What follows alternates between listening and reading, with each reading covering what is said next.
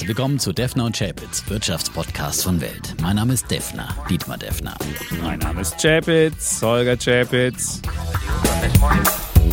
Die im Podcast besprochenen Aktien und Fonds stellen keine spezifischen Kauf- oder Anlageempfehlungen dar. Die Moderatoren und der Verlag haften nicht für etwaige Verluste, die aufgrund der Umsetzung der Gedanken oder Ideen entstehen. Episode 213, lieber Defner. Und für Du mich heißt es da. jetzt, ich bin wieder da und für mich heißt es erwachsen werden, weil das Hm. Mama-Kind ist jetzt ohne Mama. Meine Mama ist gestorben, deswegen war ich letzte Woche auch nicht da. Und ähm, ich kann dir sagen, du weißt erst, wie es sich anfühlt, wenn du es wirklich erlebt hast. Ich hatte ja schon die Schwiegereltern, sind ja bei mir schon gestorben und das war auch sehr traurig. Aber es ist nochmal ein anderes Gefühl, wenn deine Mama stirbt und du plötzlich ja was aus dir rausgerissen wird. Und das ist wirklich ein ganz, ja, was ganz Eigenes und ähm, ja, sehr traurig und ähm, Das glaube ich. Das ist mein ganz herzliches Beileid äh, auch an dieser Stelle nochmal. Vielen Dank. Ist, ähm, ja. ja. wir haben viel an dich gedacht, auch letzte Woche. Wir wollten auch all das hier nicht kommunizieren, äh, denn Ja. das ist eine persönliche Sache. Und ähm, du hast sie begleitet. Ich glaube, das war ein ganz spannendes und äh, Genau. meine, ein ganz persönliches Erlebnis, irgendwie äh, so quasi die, die letzten Tage dann dabei zu sein. Wie war das Ganze? Genau, und ich erzähle es jetzt nicht, weil ich jetzt hier ähm, von euch alle Mitleidsbekundungen haben möchte oder sonst was, sondern weil es einfach A, für mich was völlig Tröstliches war und weil es vielleicht für andere, denen das irgendwann auch mal bevorsteht, vielleicht auch eine Hilfe sein kann, selbst zu entscheiden, wie man den letzten Weg mit, mit einem lieben Menschen geht. Und bei meiner Mama war es so, die war ähm, krebskrank und ähm, ist dann auf die Palliativstation gekommen. Palliativstation, wer es nicht weiß, das sind so ähm, Stationen, wo unheilbar Kranke auf ihrem letzten Weg begleitet werden. Da geht es ja nicht mehr darum, dass dann jemand an die Maschine angeschlossen wird, künstlich beatmet, künstlich ernährt, sondern es geht einfach darum, das ist dein letzter Weg und der soll sehr würdevoll stattfinden und er soll vor allem schmerzfrei für den Patienten stattfinden. Und das war dann äh, bei meiner Mama so, die war auf der Palliativstation im Elisabeth-Krankenhaus. Das ist so Leipzig-Konnewitz, wer das kennt, so das ist das Zentrum der alternativen Szene. Da steht an jedem zweiten Haus dran, Freiheit für Lina E. Und Lina E. ist so die 27-jährige äh, Studentin, so eine mutmaßlich Linksextremistin, die auch Anschläge geplant haben. So, das war da ein großes Thema gerade, waren auch Riesendemos.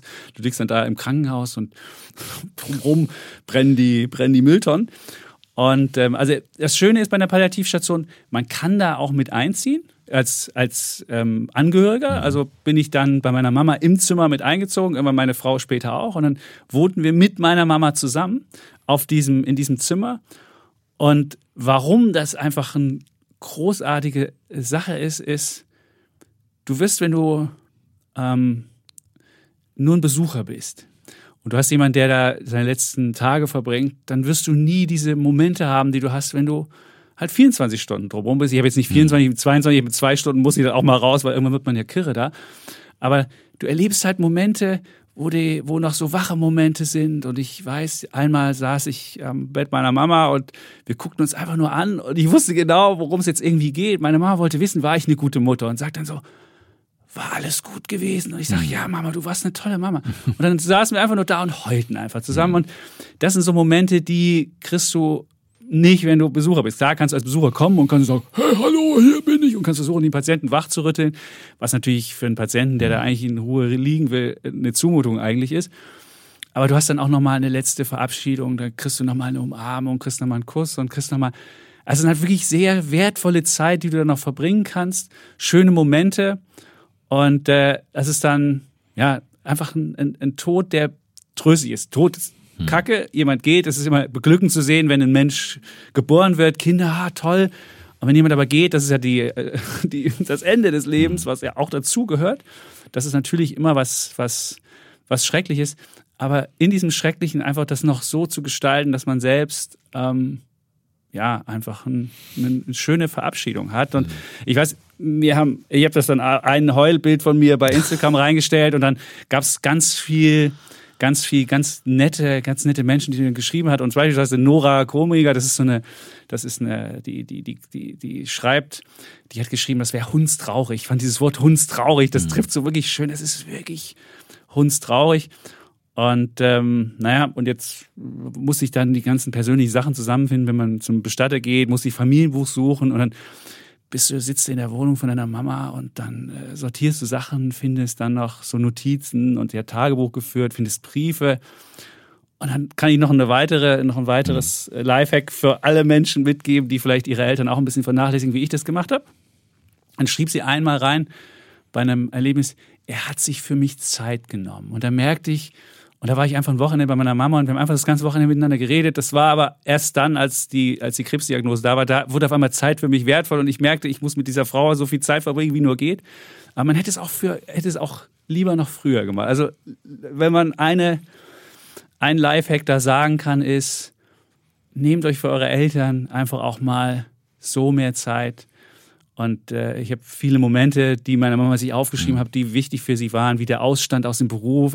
Das habe ich überhaupt nicht mitbekommen. Habe ich, ich, muss man auch nicht hinfahren, aber ich hätte es ja wenigstens mitbringen kommen können, weil das sind wichtige Momente, wichtige Momente im Leben seiner Eltern. Klar, man hat sein eigenes Leben und so, aber trotzdem äh, fand ich, merkte ich, wie wichtig ihr das war. Und als in diesem kleinen Satz, er hat sich für mich Zeit genommen, mhm. merkte ich, dass man da ähm, ja, Sachen zu, zu lebendigen Lebzeiten, dann hätten wir noch, hätte noch besser machen können. Und ähm, ja, und was, was, was auch berührend war, dass diese Podcast-Gemeinde, die wir haben, da ist ja, ich bin ja immer so ein Anhänger von Podcasts, was Persönliches, was Besonderes und so. Und dann schrieb zum Beispiel Thomas, höre immer deinen Podcast und nimmt man eine, das aus der Ferne nimmt man das mit, obwohl man sich gar nicht kennt. Das ist eine mhm. verrückte Welt, aber Verbundenheit, die es bisher nie gab. Also ich merke halt, dass auch Menschen, die uns hier hören und die dann irgendwie, ich habe meiner Mama früher erzählt, wenn sie irgendwelche Rezensionen geschrieben hat, oh, dieser Typ war toll oder dieser oder das. Und er hatte mich ja immer angerufen bei den Samstagsfolgen, alles auf Aktien oder wenn wir uns mal wieder gestritten haben, ich rief sie auch an, sagte, was ist da los? Habe ich nicht verstanden, ihr redet zu schnell. Und das war immer, immer sehr schön auch. Und das sind wirklich Sachen, die, boah, einem jetzt fehlen werden. Mhm. Jetzt habe ich auch keine, kein RB Leipzig-Fan mehr, der mich anruft am Samstag. Keiner schickt mehr Weihnachtsbäckchen mit Stollen und Beetmännchen zu Weihnachten. Das ist so, das, das wird man erst so nacheinander mitkriegen. Und naja, und jetzt wohne ich da in der Wohnung von meiner Mama in Leipzig und führe so ein Leben wie so ein Student. Habe immer das gleiche T-Shirt an, weil ich zu wenig eingepackt habe. Heute bin ich mal wieder nach Berlin gekommen nach zehn Tagen. Und ähm, fühlt sich komisch an. Hm. Muss die Sachen regeln, muss irgendwie da habe ich dann auch einen, einen, einen Bär in der Woche noch mitgebracht, äh, die kann ich jetzt schon mal sagen, die Bestattungsindustrie. Darfst du gleich mal. Klar, da kann man nicht wirklich mal erzählen, was da abgeht, um mal zu um festzustellen, das ist ja was, du kommst ja dann völlig trauernd irgendwo hin und mhm. musst dann das in Anspruch nehmen, weil das ja auch gesetzlich reguliert ist. Da gibt es ja das, äh, gibt's ja das berühmte, wie heißt das? Ich glaube, Bundesbestattungsgesetz. Das hat ja alle seine Gesetze und du darfst ja nicht einfach irgendwie ähm, deine Mama da aus dem Kühlhaus, aus dem, aus dem Krankenhaus abholen mit dem eigenen Wagen und irgendwo hinfahren, sondern du musst ja dann, gibt's ja, musst du, musst, du musst ja einen Bestatter nehmen. Aber was dann da passiert, das wäre mein Bär der Woche. Und ich kann aber noch eine Sache sagen: Leipzig ist so, ist so eine wirklich coole Stadt. Und ähm, wir haben viele Hörer da. Beispielsweise Andreas hat mich mhm. angesprochen vom Edeka. Ich war dann im Edeka, gibt es so ein Edeka am, am, am Augustusplatz.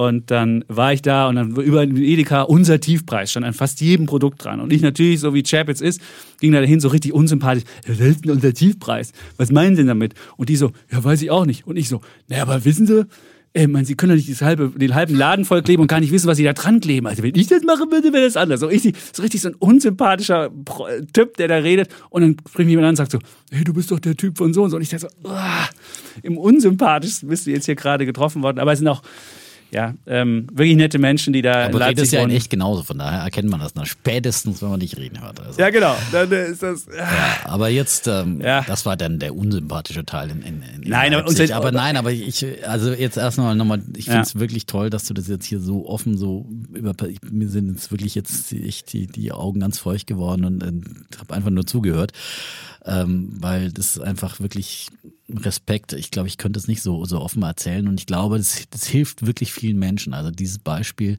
und, und zu wissen, dass es gibt überhaupt, solche Möglichkeiten mhm. und ich glaube, und dann irgendwie Zeit zusammen zu verbringen nochmal und ja, und natürlich der Appell, machen wir es lieber zu Lebzeiten. Ne?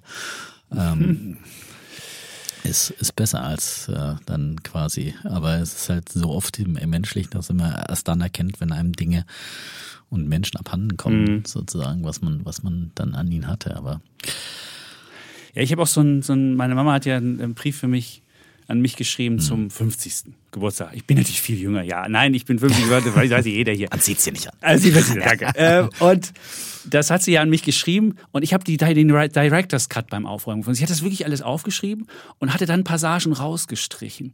Und auch da waren wieder Sachen drin, wo du dachtest so, ja, ich befürchte, dass du über deinen Job wichtige Beziehungen im Leben verlierst. Das und solche Sachen. Oder? Das schrieb sie so rein, hat dann durchgestrichen oder so. Ich hätte nicht vermutet, dass du, dass du solche Talente hast. Die hat das dann ein bisschen anders formuliert. Ja, solche Sachen stand da drin, durchgestrichen und so. Es war einfach, das sind so Sachen, die man dann, äh, wo man dann nur da sitzt, einfach nur in dieser Wohnung sitzt und heult und denkt sich so, oh, ja, und ähm, sie hat natürlich recht, wobei man immer sagen muss, das sage ich jedem, der es nicht versteht mit unserem Job, wenn du Journalist bist, dann bist du halt einfach Journalist und mit Haut und Haar und dann gibt's nicht so wie der, wie der Postbeamte, der irgendwann seinen Schalter zumacht und sagt, jetzt werden keine Briefe oder Pakete mehr angenommen und fertig, sondern du bist halt immer, du guckst dir die Welt an, du versuchst ja. äh, immer mitzudenken und zu überlegen, was, was ist das und was ist jenes und bist immer auf der Suche nach der Wahrheit.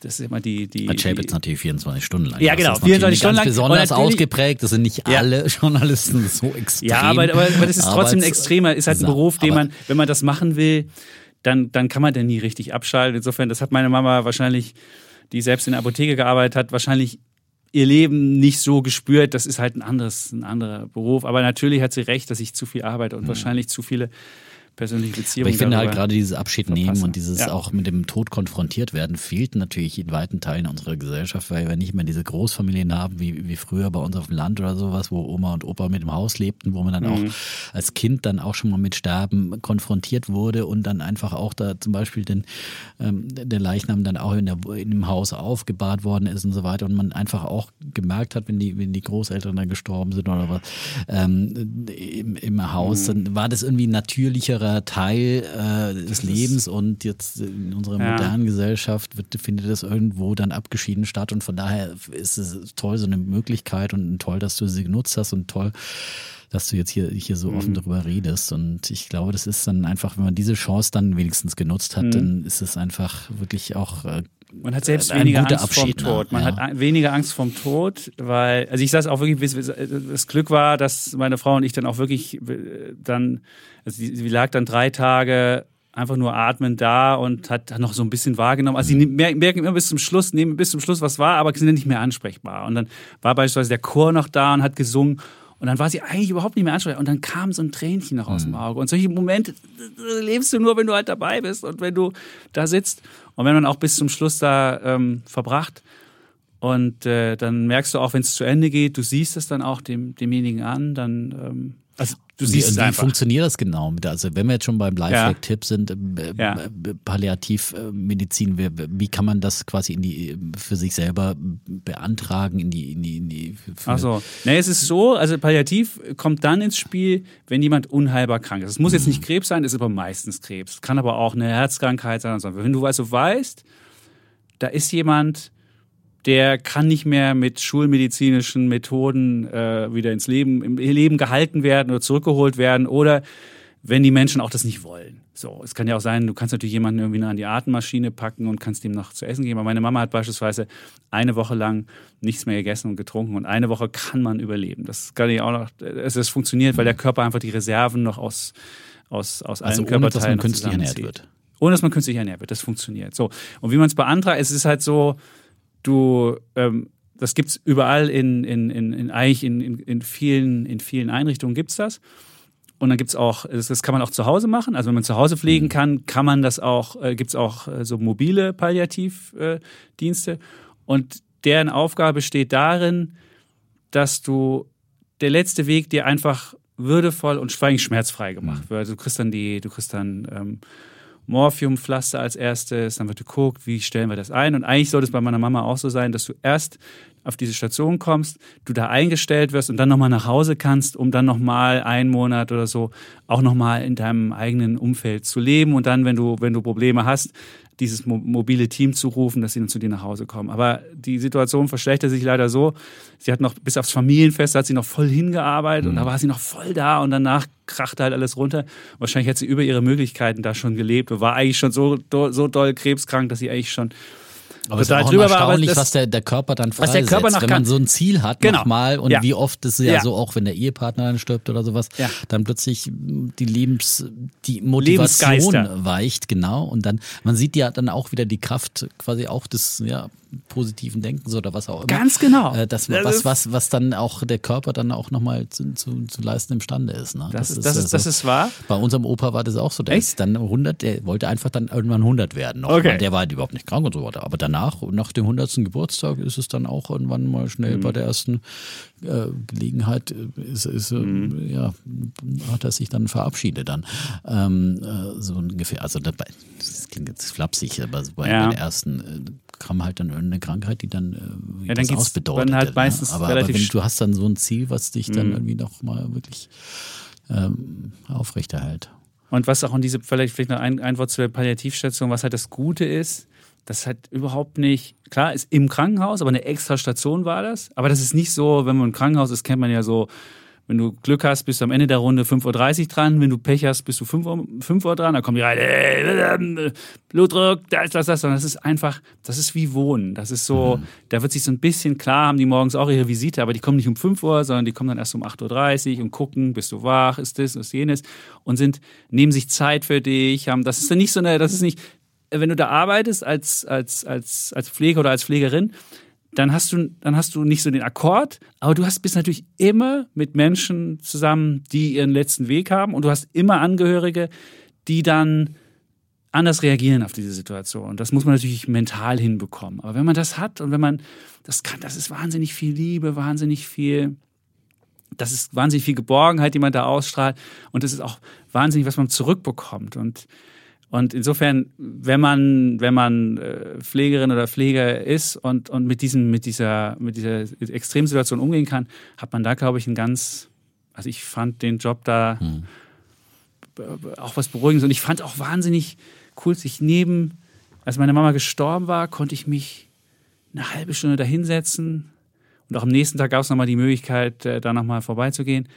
Du kannst dich neben die, neben die tote Mama setzen und einfach, es hat was ganz es hat nochmal was ganz Tolles und nochmal Abschied nehmen und auch nochmal dieses Beruhigende haben. Und ich fand, das ist, und da, ist, da hat der Tod ein anderes, ja, das ist dann nicht so, dass du sagst, oh, jetzt ist man tot, ach, wie schlimm. Ich wollte jetzt auch nicht, ich hätte sogar da im Zimmer noch übernachten können, als sie tot war. Das wollte ich jetzt auch nicht. Dann bin ich, dann bin ich wieder ausgezogen, als sie gestorben war. Aber, aber sich neben jemand, neben die, die, die, die Tote zu legen und, oder zu setzen, nicht zu legen, sondern zu setzen, einfach da zu sitzen und diese Ruhe kurz zu spüren und nochmal noch mal Abschied zu nehmen, das war, sollte jeder, sollte jeder machen, auch wenn er nicht dabei sein kann beim, beim, beim, beim letzten Weg, aber wenn man dann noch, ähm, noch mal denjenigen besuchen kann, auch wenn er tot ist, mhm. auch das würde ich jedem empfehlen zu tun, Natürlich ist es traurig, natürlich ist man da und heult, natürlich ist es, denkt man sich so, ey, das kann nicht sein und glaubst, ich glaube es ja bis heute nicht, dass es irgendwie ist und ähm, ähm, merkt halt nur, man geht irgendwie wie so ohne, ohne so einen Kompass durchs Leben und denkt so, ey, was ist denn jetzt los? Und dann komme ich hier nach, nach Berlin zurück und denke mir so, ey, was ist denn, äh, alles irgendwie strange, weil man noch nicht so richtig mit dieser Situation das noch nicht richtig wieder hinbekommen hat, aber trotzdem habe ich durch diesen, diesen Momente, durch diese Sachen, das schon Teil der Verarbeitung, glaube ich, fällt mir einfacher, als mhm. wenn ich jetzt einfach so dann am Ende gesagt habe, oh, jetzt gestorben, fahren wir hin, gucken nochmal. Ähm, mhm. wenn man, also insofern war das nochmal ganz ja, tröstlich und ähm, schön. Ja. Ganz besonderer Podcast heute auf jeden Fall. Ja. Ganz, ganz persönlich sind wir immer, aber heute, glaube ich, ist es nochmal ja, ja, aber wir sind ja hier persönlich. Ich meine, genau. wenn der Defner heiratet, wenn es Menschen erfahren und wenn der, wenn weil Chapitz die Mutter stirbt, dann erfahren das Menschen auch. das haben wir ja von Anfang an so gehandhabt. Jetzt hier nicht so ein Schlüsselloch-Podcast, wo man irgendwie jetzt hier irgendwelche komischen Geschichten versucht zu machen, aber es sind halt unsere Persönlichkeiten und ich glaube, was uns persönlich umtreibt, betrifft, ist ja jetzt nichts, was nicht auch andere irgendwie äh, durchleben würden. Und ich glaube, deshalb finde ich, ähm, weil ich hier Podcast sowieso als persönliches Medium finde, finde ich ohne persönliche Sache ein Podcast auch. Was soll ich mich jetzt hier hinsetzen und einfach so tun, als ob die Welt komplett in Ordnung ist? Kann man machen und ich bin auch besser im Heulen, wenn ich alleine bin, als wenn wir jetzt hier zu zweit sitzen. Ich heule ja jetzt für dich gerade. Das ist total nett. Ja, danke. Ja, genau. Der Dieter ist der, der heult auch in Gesellschaft. Ich ja, bin eher der, der dann alleine da sitzt und den Brief liest und denkt sich so, boah. Und auch nochmal, was ich auch noch festgestellt habe, wenn man dann die Wohnung aufräumt, das sind wirklich Zeitdokumente. Da hat sie gesammelt Briefe ihres, ihres Vaters aus dem Krieg. Wahnsinn. Und der Typ schreibt aus dem Krieg und ich meine, jeder, der jetzt denkt, Krieg, das ist was, was aus, das ist ja was Furchtbares. Ich würde in jedem Brief hinterfragen, was mache ich hier, was tue ich hier. Aber was man in diesen Briefen liest, der denkt, ja, ich bin jetzt hier, ich werde jetzt hier eingesetzt und jetzt gab es das zu essen und das ist für die ganz normal. Und du denkst dir so, sag mal, wie sind die Leute gebrainwashed worden oder vielleicht sind die Briefe mhm. auch irgendwie vorher abgenommen worden, aber glaube ich noch nicht mal. Sondern der erzählt so ganz, so banale Dinge aus dem Krieg und du denkst dir so, ich bin doch im Krieg, da muss ich doch jedes Mal was ganz anderes machen. Also auch das solche Dokumente nochmal zu sehen, welches, welche, wie, wie, wie, wie der, wie, wie jetzt mein Opa, den ich ja nie, nie erlebt habe, weil er in, mhm. in Frankreich umgekommen ist und äh, den Krieg nicht überlebt hat. Aber solche, solche, solche Sachen auch nochmal zu haben, also auch wenn man dann dazu gezwungen ist, das Leben aufzuräumen seiner Eltern, ey, werft nicht alles weg, sondern mhm. guckt's nochmal durch, schaut nochmal, wo sind Sachen, weil sie sind also mit meiner Mama sind viele Dinge, die sie jetzt erzählen könnte, einfach weg. Mhm. Aber mit den Tagebüchern, die sie hat, mit den Unterlagen, die sie hat, ähm, das ist einfach was, was bleibt und das sollte man sich aufbewahren und sollte es auch nochmal in Ruhe. Irgendwann werde ich es auch nochmal durchschauen mhm. und nochmal, um nochmal auch zu verstehen, in welche Welt hat sie da gelebt, warum ist sie jetzt damals als Mauerbau war, war sie im Westen, in West-Berlin, zum Mauerbau am 13. August 61. Und, und dann fuhr sie, dann fuhr sie wieder zurück in den Osten, während alle anderen noch versuchten, in den Westen zu kommen. Und an der Grenze ja. haben die Leute sie gefragt, mal, äh, was machst denn du hier? Du bist doch im Westen. Und auch was, warum, warum jemand das macht und, und was er dabei denkt. Und das sind alles Momente, die ähm, kann man noch mal nochmal durchleben. Man hat auch traurige Momente, weil man feststellt, die habe ich damals nicht miterlebt oder weil sie, weil, weil, weil in so einem Satz, er hat sich für mich Zeit genommen, einfach auch implizit drinsteckt. Das habe ich nicht immer so gehabt. Aber ähm, trotzdem ist das was. Das ist natürlich auch toll, wenn jemand äh, viel schriftlich hinterlässt, das ist es. Briefe schreibt. Ja. Das ist ja heutzutage nicht mehr so üblich. So unser, unser Tagebuch ist bei äh, Facebook oder Instagram ja, öffentlich für jeden einsehbar und ähm, hm. so persönliche Notizen macht äh, wahrscheinlich der wenigste, äh, machen die wenigsten. Und ja, immer mit schön aber im, im, Hau, im Hause Chapitz, ich erinnere mich noch an deine Hochzeit, hat Schreiben schon immer eine große Rolle. Da wurden dann auch äh, Briefe des jungen Chapitz vorgelesen aus okay. dem Ferienlager. Lager zum ja. Beispiel. Also, also die Schriftlichkeit, du musstest ja Zeitungsjournalist schreiben ja, werden, war, ja. Äh, bei äh, dem Hang zum Schreiben der Familie. Das ist großartig. Ja, das waren und und so ein bisschen lernt man sich auch selbst neu kennen. Also nicht neu kennen, aber wenn man seine Wurzeln noch besser kennenlernt oder vielleicht die ein oder andere Beweggründe, die die Mutter hatte, dann ist man wenn man sich selbst sagt, muss ich, ach, deswegen bist du so, ah, deine Mama war so, oh. Vielleicht hängt das auch damit zusammen, dass du so bist. Und, und dann habe ich noch ein Zeugnis gefunden von meiner Mama. So, die hatte nur zwei. Also wenn ich dachte so, Mama, nur zwei? das war aber jetzt ein bisschen schlecht. Also wenn meine Kinder nur zwei. Nein, ich höre jetzt auf. Kein Druck hier, um Gottes Willen. Ja. Also das war auch noch zu sehen oder oder oder ähm, Zeugnisse wohl. Wie hieß deine Mama? Elisabeth. Und Elisabeth. sie wohnt, sie, im Elisabeth Krankenhaus Elisabeth hat sie gelegen. Und das Schöne ist, sie hatte auch gearbeitet in der Apotheke im Elisabeth Krankenhaus. Und deswegen waren auch alle noch mal netter, weil sie den Elisabeth-Bonus hatte. Nicht nur, dass sie so hieß, sondern dass sie da auch gearbeitet hatte.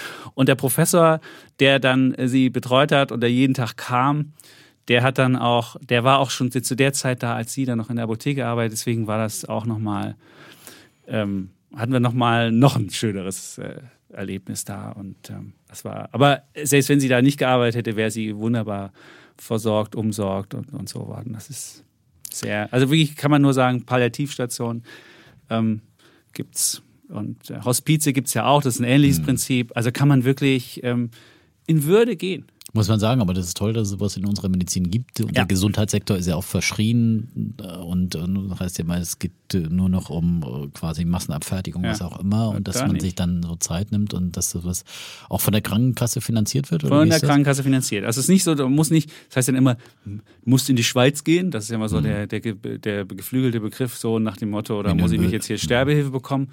Das ist keine Sterbehilfe, das ist, das ist einfach begleitetes, den letzten Weg begleitet mhm. gehen. Und das ist, ich glaube, viel schöner als Sterbehilfe, weil ähm, du noch einfach den letzten Weg gehst und nicht, nicht den Weg abkürzt, sondern den Weg so gehst, dass er nicht unnötig verlängert wird, aber sehr schmerzfrei ist und sehr würdevoll. Und das glaube ich, das ist das, was, was diese, was diese ähm, Palliativsachen ausmacht und warum ich, bevor ich sagen würde, ich gehe in die Schweiz, wenn ich unheilbar krank wäre, würde ich lieber auf so einer Palliativstation meine letzten Tage verbringen.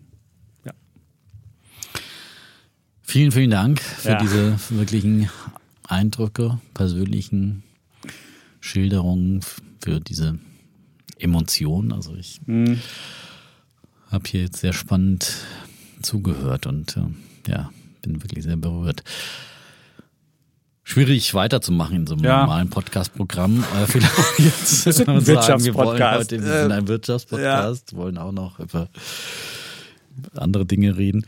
Genau, also wir können ja nochmal ähm, drüber reden, dass äh, letzte Woche mit dem Eckert hier, der hat das ja, der hat das ja wirklich, war eine wunderbare ähm, war ein, ein, toller Vertreter. Ich Vertreter. finde, wir sollten ihn ja. öfters jetzt mit, mit, als, als Urlaubsvertreter, hatte ich ihn ja schon mal vorgeschlagen und ich äh, kann mich, glaube ich, genauso vertreten, weil er ja, er ist ja nicht so festgelegt auf Bulle oder Bär, sondern nee. ist ja eigentlich ja natürlich als Aktionär auch ein Börsenpragmatiker, würde ich. Und, ähm, und ist sehr, sehr, rational. Das schätze ich ja, ja immer am, am Eckert. Ne? Ja. Wir hatten ihn ja schon mal gemeinsam als Gast, wo er dann irgendwie von seinen äh, Aktien erzählt Kurvendiagramm hat. erzählt hat, ja sich auf Millimeterpapier auf Millimeterpapier ja. und so weiter. Nein, und, und ich finde, äh, kann auch wirklich schön strukturiert dann äh, analytisch. Strukturiert, strukturiert analytisch, ja, wenn ja. wir, ja, wir beide sind ja manchmal was. Etwas unstrukturiert. Aber das fand ich ja, das, das war das, dieser Gegensatz. Du ja. fingst da an zu hyperventilieren, ja, dass Bitcoin, irgendwie die, die, die Kryptobranche und dann genau. war da dieses Celsius und die oh, haben die Kohle nicht so. Das ist ja alles Betrug und dann ist der Bitcoin und das ist auch Betrug. Das geht 20.000, das geht runter und das geht hoch und du hast da ventiliert. Du weißt doch, bei, bei Bitcoin kann ich mich immer echauffieren. Ja, aber ehrlich, es war völlig, es war völlig, es war, es war, es war alles äh, es waren Äpfel, Birnen, alles in den Topf gemacht und irgendwo, wo ja, Krypto drauf stand, ja. wurde reingemacht und du hast ja, da. Äpfel, Birnen, wenn es Kryptobirnen und Äpfel sind, dann ist das halt eine große. Äh, ja, es war, kommt das alles ins Kompott, ja? Und genau. das faule Obst muss aber weg, es wäre genauso, wenn ich gesagt hätte, ja, Wirecard, das ist Betrug, alle Aktien sind Teufelszeug. So naja, in etwa war das jetzt ein bisschen. Es ist, ich, es ist in etwa mal. so wie in den 2000er, wo ja viele solche Sachen passiert sind, wo ja wirklich das an, an Gang und Gäbe war. Das ist halt das typische Phänomen, was ich ja immer schon sage, einer Spekulationsblase, dass es natürlich halt einfach die, die äh, betrügerischen Geschäftsmodelle einfach nur so anlockt, weil halt ja, die Leute einfach Schnelles nur gierig Geld. sind, die Anleger vor allem gierig sind, total überhaupt nicht mehr äh, rational äh, prüfen. Mhm und, und das ist quasi eine Einladung für, für alle, alle Gauner. Deswegen ist nicht alles Betrug, aber es gibt äh, über, überdimensional viel Betrug in ja. diesem Bereich. Und, und es zeugt einfach, da ist halt ein Beispiel dafür, dass es eine Spekulationsblase ist, was immer meine Meinung war. Mhm. Und, und, und, diese, diese Narrative vom äh, digitalen Gold und, und, und der Krisenwährung, dass die einfach äh, nicht stimmen. So, ja, die Frage, die ich mir jetzt stelle und die ich insgesamt hier stelle, ist dieses Geschäftsmodell hinter Krypto? Braucht das eine irrationale Überschwang? Also ist rein, besteht das Geschäftsmodell wirklich nur darin, dass es ein irrationaler Überschwang ist oder gibt es andere Anwendungen oder andere. Ja, sicher gibt es Anwendungen, aber das ist genau, und, also ich finde, es ist halt sagen, wie im Internet-Hype. Ja. Im Internet-Hype, wo es auch, keine Ahnung, Zehntausende von Internetfirmen gab, die dann mit, mit irgendwelchen Gründungsgeld dann äh, hochgechest mhm. wurden, die alle wieder von der Bildfläche verschwunden sind. Und Natürlich sind ein paar übrig geblieben und sind ein paar erfolgreiche Geschäftsmodelle aus dieser Zeit hervorgegangen, aber es waren noch nicht mal die First Movers. Wie gesagt, das habe ich auch schon öfter, die AOLs mhm. dieser Welt und die Yahoos sind auch verschwunden. Deswegen Yahoo ist es Finance auch keine. Ist eine super Seite, aber leider ja, total aber, unterbewertet. Aber ja, ja aber Yahoo Finance ist wirklich der ganz kleine. Ich habe auch noch eine Yahoo-Mail-Adresse. Ja, Hast du? Ja. Das äh, zeichnet einen immer aus als quasi ja, Early Adopter, Early Internet-Mitglied. Nein, Yahoo, aber echt? ja. Yahoo. Aber, Gab sogar diese, diese genau, ja, genau, ja. Nein, aber, aber ich meine, das war, Yahoo mhm. war ja auch mal Google, ja, war mal die Suchmaschine, die mhm. erste, ja. Und es war der, der einer der, der, der, der ersten großen Internetkonzerne, die auch entsprechend hoch bewertet waren. Und ist genauso wieder halt auch geplatzt, diese Blase. Deswegen mhm. gibt es da eben auch keine Garantie, dass gerade Bitcoin äh, Ether das machen sollten, wenn es 20.000 andere gibt. Also, Doch, Bitcoin ist ein Unterschied. Bitcoin, also ich würde sagen, Bitcoin ist ein Unterschied zum Rest. Also muss man schon sagen, muss unterscheiden zwischen Bitcoin und dem Rest des Universums. Ich habe jetzt nochmal diesen Chart, der Eckert hat ja auch darauf hingewiesen, einfach mal zu sagen, was gab es für Einbrüche. Und ich habe mir nochmal diesen, diesen, diesen Chart gemacht, habe ich auf, auf Twitter gestellt. Ich stelle jetzt auch nochmal auf Instagram, da kann es jeder nochmal nachgucken. Also man kann sehen, was waren die Einbrüche. Und 2011 war der größte Einbruch, minus 90 Prozent. So, dann gab es den nächsten Einbruch 2015, das waren 82 Prozent. Den nächsten gab es 2018, 19, nochmal minus 80. Dann gab es nochmal 2020 im, im Corona-Crash auch nochmal minus 80. Und jetzt gab es nochmal minus 75. So, das war das Ziel. Jetzt haben wir mittlerweile minus 70, weil der Bitcoin sich wieder ein bisschen erholt hat. Und das ist halt, das gehört zu der Währung einfach dazu. Und wenn die Blase geplatzt wäre, bei Yahoo wirst du nie wieder nach dem minus 80 oder 90 Prozent ist nochmal das Neues Ding auf neue Höhen gehen. Das gibt's nicht. Also das, das, das, also nicht, äh, vielleicht einmal, weil die Leute nochmal denken, oh, geht vielleicht noch was. Aber das ist nicht, das kannst du nicht eins, zwei, drei, vier, fünfmal. Ja, aber wenn es fünfmal passiert, ist aber trotzdem keine Garantie, dass es wieder passiert. Also und äh, das heißt auch nicht, dass es jetzt bei 80 Prozent Wertverfallschluss sein muss. Nee, bei, ja? bei Spätestens, wenn es dann darunter fällt, dann. dann bei 90. 90 war 2011. Ja, wenn es okay, darunter dann, fällt, dann wäre es dann problematisch. Ja, aber, aber, ich meine, man sieht jetzt einfach, wie viel dann äh, kreditfinanziert ist, auch mhm. und wie diese Geschäftsmodelle, MicroStrategy als, als, als Firma sich Geld zu leihen und damit in, in Bitcoin zu investieren. Was für ein Wahnsinn, ja. Ich meine, ja, und äh, ja, da platzt jetzt halt vieles, ja. Er ist halt die, die, der, der, wollte halt gegen das Fiat-Geld, hat halt ja. Fiat-Geld als, als Ding. Das Problem also ist halt, wenn du Krisen hast, wenn du Krisen hast, es gab ja früher in der Geschichte auch immer so alternative Gelder. Immer wenn es Krisen gab, haben die Leute die alternativen Gelder dann wegge, weggeworfen und haben gesagt, doch wieder das, das Beständige, weil da dann doch irgend noch ein, noch ein Akteur ja, da ist, der ja ein bisschen in einer Krise. Also von daher, wenn es da nicht performen kann, dann ist halt. Naja, aber nein, ja,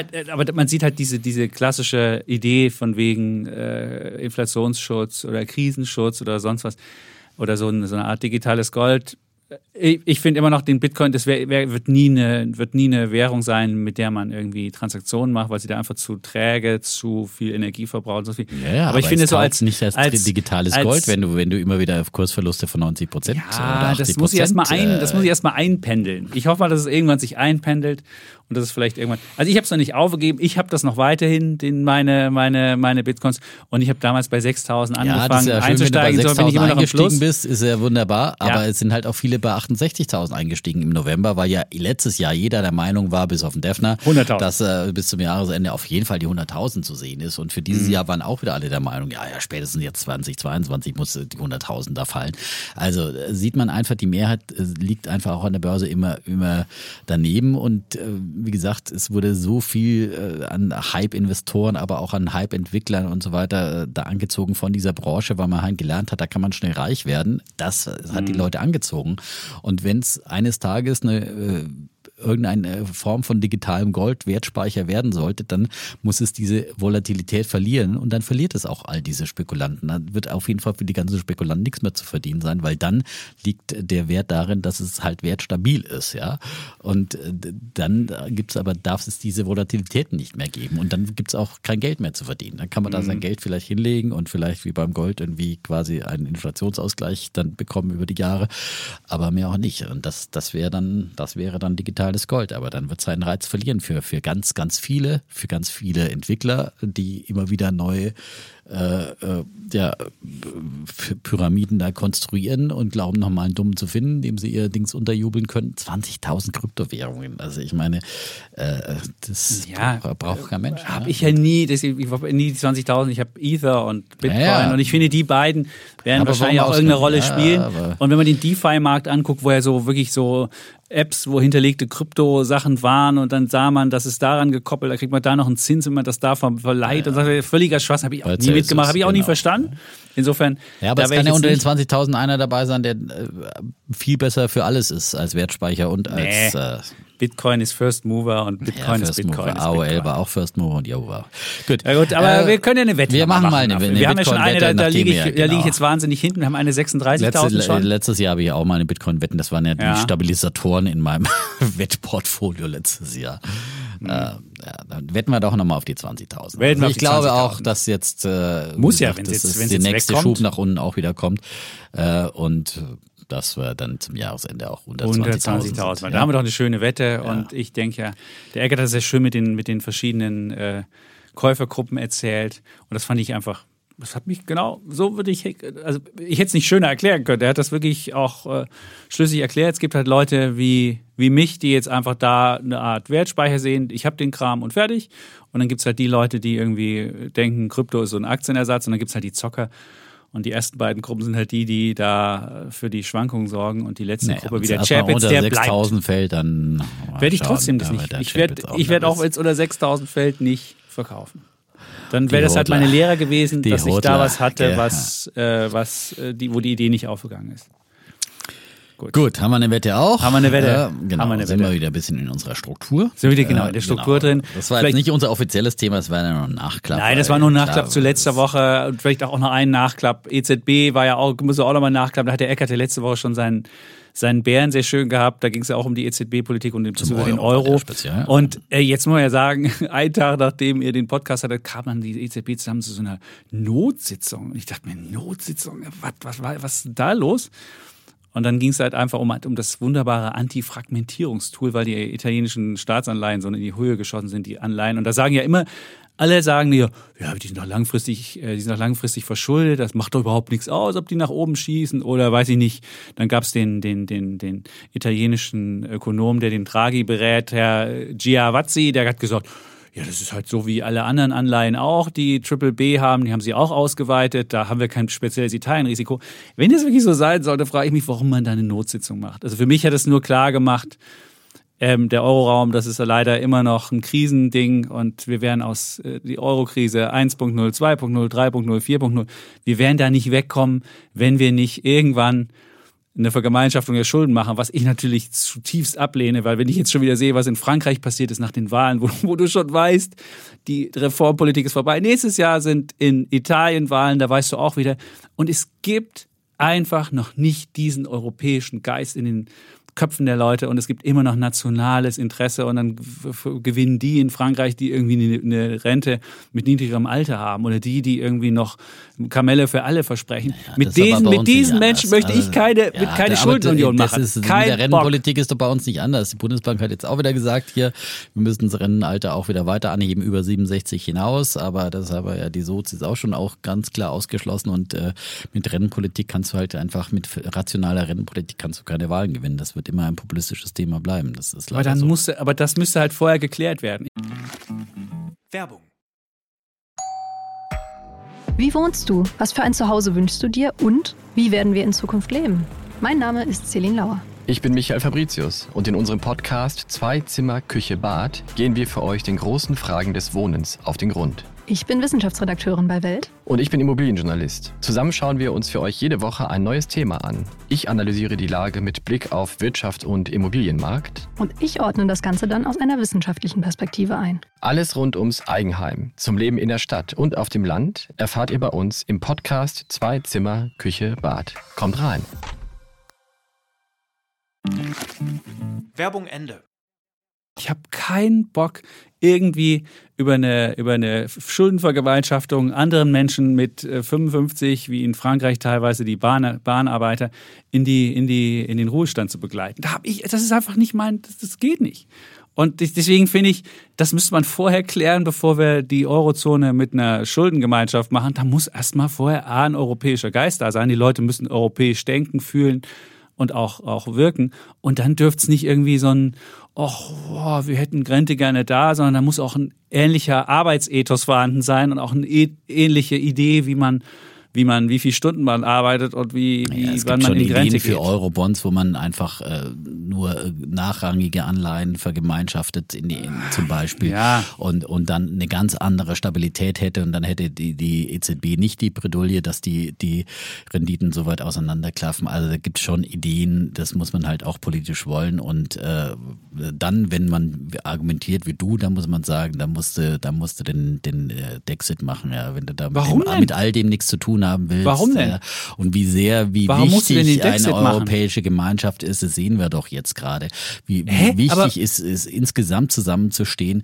Äh, Du hast die größte Krise, äh, den Krieg. Und die Franzosen, die wa- wählen irgendeinen. wählen. Das ist halt Demokratie. Ja, Ja, aber die wählen Holger. irgendeinen fucking Populismus. Da sagst du, ey, wenn Na ja. jemand, wenn jemand in der Krise wirklich europäisch denkt, europäisch fühlt, europäisch was macht, dann wählt er nicht das. Und das ist mir das beste Beispiel, dass die Leute den Schuss nicht gehört haben. Und es kann nicht sein, dass auf einmal Linkspopulisten und Rechtspopulisten in Frankreich irgendwie da Mehrheiten zusammenbekommen, wo du denkst, ne, Leute, Das finde ich auch furchtbar, aber das Ja, aber ist wie halt leider denn sein? Demokratie. Ja, wie kann das sein? Weil es halt Demokratie ist, ja? Ja. Und äh, Gott sei Dank sind wir in, in Deutschland immer noch so stabil, aber du hast hier genauso die Fliehkräfte nach links und rechts, ja?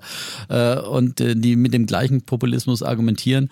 Und äh, deswegen äh, sind wir da leider nicht außen vor. Und da möchtest du, du möchtest dann mit diesen, du möchtest gern diesen Menschen ihre Vorstellung von vorzeitig in, in Rente gehen. Das Nein. möchtest du denen finanzieren. Das ja, aber das würdest du tun. Nein, das, ist genau über das. nachrangige Eurobonds würdest du das nie finanzieren. Ja, Ja, aber du Das müsstest, wenn deine, eine dein letzte- Konzept müsste ja funktionieren, du müsstest die Chance geben, dass Italien, Frankreich oder wer auch immer pleite gehen kann. Und das muss möglich sein. Und wenn du nicht die Folgen deines fiskalischen äh, Missverhaltens nicht spür, zu spüren bekommst. Und wenn die jetzt anfangen, auch noch die Spreads wieder einzuengen, du musst als Finanzminister merken, wenn ich hier eine blöde Politik mache, dann kriege ich das an den Märkten gespiegelt. Und dann kommt die EZB, macht jetzt ein neues Tool auf und jetzt, was sie jetzt auch noch machen, was total, was noch übler ist als vorher. Vorher haben sie wenigstens gesagt, okay, wir kaufen im Kapitalschlüssel, also Deutschland hat an der EZB 27 Prozent, Frankreich ungefähr 22, Italien 19 und dann werden halt Anteile, werden, werden halt Anleihen anteilig an diesen Prozent. Und was jetzt aber gemacht wird,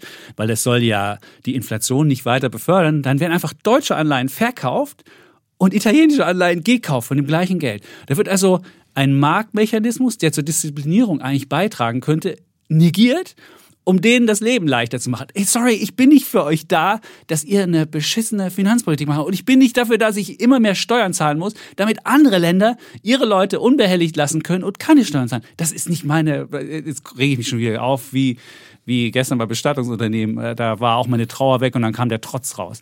Und ähm, nee, es ist, das ist, das kann doch nicht das Ziel sein. Die Steuereinnahmen in Italien sind auch deutlich gestiegen. Das hat man auch gestern das mit der Volkswirt im, im Interview gesagt. Wir sind deutlich, äh, Italien steht deutlich besser da als zu Zeiten der, der Euro-Schuldenkrise. Mhm. Also da, da haben sich Dinge verbessert. Du hast es neulich erst erwähnt, dass sie angefangen haben, Justizreformen, Ja, das ist viele aber was Reformen anderes. Das zu hat- das machen. hat ja nichts ja, mit- aber das ist die, die Voraussetzung, ja. Und äh, wenn, wenn du sagst, wir müssen Italien pleite gehen lassen, ja, dann äh, gute Nacht Deutschland. Ja? Warum denn? Da brauchst du doch nicht glauben, dass, dass du in Deutschland dich davon äh, da, äh, äh, da dann äh, nicht betroffen bist. Dann, dann wird unsere, unser Finanzsystem genauso kollabieren wie das italienische und wie das französische. Also das ist doch, äh, das ist doch die Lehre aus der Aber Eurozone. was ist, was ist die Das Disziplinierungstool? Was ist der Disziplinierungstool? Bestimmt nicht die Maastricht-Kriterien, wo bisher noch kein einziges Land, noch kein einziges Land, das gegen diese Sache, und es sind Verstöße gewesen, weiß ich nicht, bis an die 100 Verstöße, die wir jetzt schon hatten gegen die Maastricht-Kriterien. Und noch kein einziges Land ist richtig verknackt worden, eine Strafe zu bezahlen. Es gab noch nicht eine Sanktion. Und dann außer blaue Briefe oder keine Ahnung was für ein Kram. Aber ansonsten nichts. Wo ist die Disziplinierung? Sag mir einfach mal, wenn du Kinder erziehst, sagst du ja auch, die müssen spüren, wenn sie was, äh, wenn, wenn sie, wenn sie, wenn sie, wenn sie, wenn sie schlecht gelernt haben, dann müssen sie halt eine schlechte Note kriegen, kapieren, okay, handeln, haften, ich kapiere das. Wenn du aber Handeln und Haften entkoppelst, und die EZB jetzt auch noch irgendwie deutsche Bundesanleihen verkauft und italienische kauft, damit da irgendwie der Spread zusammenläuft, dann hast du doch überhaupt keine Disziplinierung. Dann wirst du doch überhaupt nicht gezügelt. Was soll dein Zügelungsinstrument sein? Der arme deutsche Sparer hat auch immer gejammert, dass die Zinsen so niedrig sind. Wenn die, deutsche, äh, die deutschen Anleihen jetzt äh, steigen, weil die EZB sie verkauft, ist doch, äh, können wie doch geil. Mhm. endlich mal der arme deutsche Sparer wieder ein bisschen jubeln, dass die Zinsen in Deutschland steigen. Super. Ja, Hast du das war doch immer 1,6 der- Prozent für Zehnjährige, das ist ein Ja. geiles Ding bei Vorher waren sie 7,9 bei Prozent. Inflation. Ja, vorher war es bei Minus. Wir hatten ja. auch schon Minus, das stimmt. Ja. Gut, ah, ich bin mir nicht so, sicher. Das ist nicht unser Thema heute. Nein, aber ich wollte mal- ich nur wollte so, noch mal ja, sagen- was dir alles wieder über die Leber gelaufen Ja, hast du eine ist, bessere ja. Disziplinierung? Dann sag mir mal, was du machen willst. Wie kriegst du, Natürlich, nein, wie kriegst du den das italienischen sagen, Finanzminister das sagen dazu? auch nicht mal die, die EZB-Mitglieder sagen ja auch, äh, das ist nicht Aufgabe, dass man komplett einheitlich äh, Renditen in Europa haben muss. Ja, das, da kann Ja, man schon was. Spreads akzeptieren. Das ist halt die, die Frage, wie groß müssen die sein? Und wer bestimmt das? Ja, und wie kriegst du den deutschen äh, äh, Kanzler dazu, dass wir sagen, wir müssen auch für unsere, äh, unsere Rentenpolitik vorsorgen? Äh, wir waren auch lang genug der kranke Mann Europas. Das, wir brauchen nicht immer so tun, als wären wir hier nur der Musterschüler. Also das ist, finde ich, immer eine gewisse Arroganz, ja. Und äh, wie gesagt, Italien ja, notfalls kann Italien auch äh, eine Vermögensteuer einführen auf Immobilien. So pleite sind die nicht, wie die hier getan wird. Bloß weil sie Ja, wir- das sollen sie doch tun, aber können sie doch gern tun. Warum machen sie das denn nicht? Weil sie, das gab es schon mal, einmal ganz kurz und hat der Berlusconi wieder abgeschafft. Warum? Weil es einfach äh, nicht ankam. Ja. Ja, wenn Ja, du halt auch, wenn du, wenn du als Finanzminister nicht die, die Folgen äh, spürst, sondern einfach durch will wiedergewählt werden, politische Ökonomie, klassisches, einmal eins der politischen Ökonomie, wiedergewählt werden und noch nicht mal die, die Folgen spüren, ja, wie geil ist das denn? Ja, dann mache ich das so. Dann brauche ich doch keinem irgendwie weh zu tun. Dann kann der Staat weiter arm und die Leute weiter, naja, jetzt so reich sind die Italiener jetzt auch nicht mehr, aber zumindest relativ gesehen äh, als Steuerbürger unbehelligter bleiben, als wir in Deutschland das sind. Wir in Deutschland immer, "Hm, Steuern müssen wir erhöhen. Und die können, weiß ich nicht, machen das nicht so konsequent. So, gut, aufgehört. wir die haben jetzt keine Steuern erhöht. Also Noch nicht, aber ja, das Steuereinkommen geht auf die eine Billion zu im Jahr. Und das ist, das ist ein Rekord. Und wir hatten 2008 Ja, hatten wir weil wir irgendwie unsere Rentenpolitiken auch nicht in den Griff kriegen, weil wir, weil wir äh, wahnsinnig viele Rentenzuschüsse haben in die, in die, in die Rentenkassen. Ja, also das ist, tun wir doch mal nicht so, dass unser Geld nach Italien fließt. Es fließt in unsere eigenen Sozialkassen, weil wir das auch nicht im Griff haben. Also so brauchen wir uns jetzt da nicht, die, nicht erheben. Ja, Ich will mich auch nicht erheben, aber die, die, naja, aber das wird ja so getan, weil du musst so viel Steuern zahlen, weil das Nein. ganze Geld nach Italien fließt. Das ist doch Bullshit. Ich So- habe so- gesagt, sowas wenn wir zu, jetzt äh, in die, wenn wir in die Vergemeinschaftung reingehen, dann wirst du damit mit zur Kasse gebeten, dass andere Menschen möglicherweise nicht ganz so äh, fiskalisch äh, gut damit umgehen. Das ist die Frage, die Sache und nichts anderes. Gut. Aber Davon sind wir weit entfernt. na, wir haben schon Eurobonds. das Rettungspaket für Europa mitbezahlt. Insofern, da haben wir schon was mitbezahlt. Also wir sind schon, wir haben schon, wir sind in Und die das Solid hat wir haben sehr zur Solidarität. Disziplinierung beigetragen, wie Das wir ist gesehen gut, mit haben, dem- weil mit das, dem- weil das nur ausgezahlt wird, wenn sie die Justizreform machen. besser funktioniert als Peitsche. Ja, vielleicht sind das eben die Möglichkeiten. Eben, du kannst ja auch, könntest ja auch Eurobonds an, an wirkliche Auflagen knüpfen. Da könnte man eher Auflagen damit verknüpfen. Das hat bei diesem äh, Konjunkturpaket, bei diesem Wiederaufbaufonds sehr, sehr gut funktioniert. Das, und plötzlich haben, haben alle geliefert, ja, und haben äh, schö- schön die, die Hausaufgaben gemacht, ja, die vorher mit äh, der Peitsche nicht erzwungen werden konnten, ja, ähm, weil logischerweise du da nicht so viele Durchgriffsmöglichkeiten hast, wie du richtig sagst, bei den Maastricht-Kriterien. Da gibt's ja immer nur, und Deutschland, darf man ja auch nie vergessen, war, waren die Ersten, die gegen die Maastricht-Kriterien Ja, die damals Franzosen unterschrieben. und der Herr Eichel Ja, hat, genau. hat, hat zusammen, was mit was Sarkozy, ich weiß gar nicht, wie der Franzose, wir haben sich zusammengetan und haben dann gegen den blauen Brief opponiert und dann, dann am Genau, und wir dann waren war die, ja, gebrochen. wir haben es Also da brauchen wir jetzt, wie gesagt, nicht immer Nein. so diesen, diesen schulmeisterlichen, wir sind nicht die Vor ja, also wir haben angefangen damit und, dann tun kamen alle anderen und haben gesagt, Mensch, wenn die das machen, Genau. dann machen wir das auch. Ja, und so war es. Und wie gesagt, unsere Rennpolitik ist genauso wackelig und äh, unsere, äh, da brauchen wir auch nicht uns zu sehr aus dem Fenster lehnen, ja. Stimmt. Und- 29 Prozent Rentenbeitrag 2070 und ein Zuschuss, der ist so wahnsinnig hoch, 6,5 Prozent des Bruttoinlandsprodukts. Wir haben einfach mal hochgerechnet, wie im Jahr 2070 das Bruttoinlandsprodukt ist und was 6,5 Prozent entstehen. Das wäre eine Billion, die wir in die Rentenkasse dann einzahlen Und müssen. wenn du jetzt alles auseinanderbrechen willst, dann Wahnsinn. kannst du mit der Eurozone anfangen, kannst sagen, ja, da machen wir jetzt hier, gehen wir hier raus und, und äh, Ich will doch gar nicht raus. Ich will nur eine gewisse Disziplinierung. willst, ich will ja. nur ein anreizkompatibles System Ja. Ich okay, habe dann keinen Bock, einen ja, dann- Mischmasch zu haben, ja, wo dann jeder muddeln kann und ich bezahle fürs Muddeln. Ich dann habe da keinen müssen wir Bock das drauf. mit, mit, mit Eurobonds lösen und positiven Anreizen. Das wäre ein wirkliches Anreizsystem. Genau. Ja. Vielleicht kann man das ja irgendwie, dass man sagt, bis 60 Prozent Ja, das ja Schulden, mal das gibt Idee so Eurobonds eben, und was genau. drüber geht, das müsst ihr selbst finanzieren. Aber dann ist ja die Frage, ob die Glaubwürdigkeit, dass wir nicht was darüber hinausgeht, auch noch mitfinanzieren. Es ist halt die Frage, ob der Finanz, wie die Finanzmärkte das dann wahrnehmen und ob es wirklich glaubwürdig ist, dass der eine Teil wirklich pleite gehen kann und der andere nicht. Und da glaube ich halt Aber auch das nicht dran. funktioniert bei nachrangigen halt Darlehen auch bei den Banken, äh, wenn du sagst, okay, für den einen Teil wird gehaftet, für den, für den anderen nicht.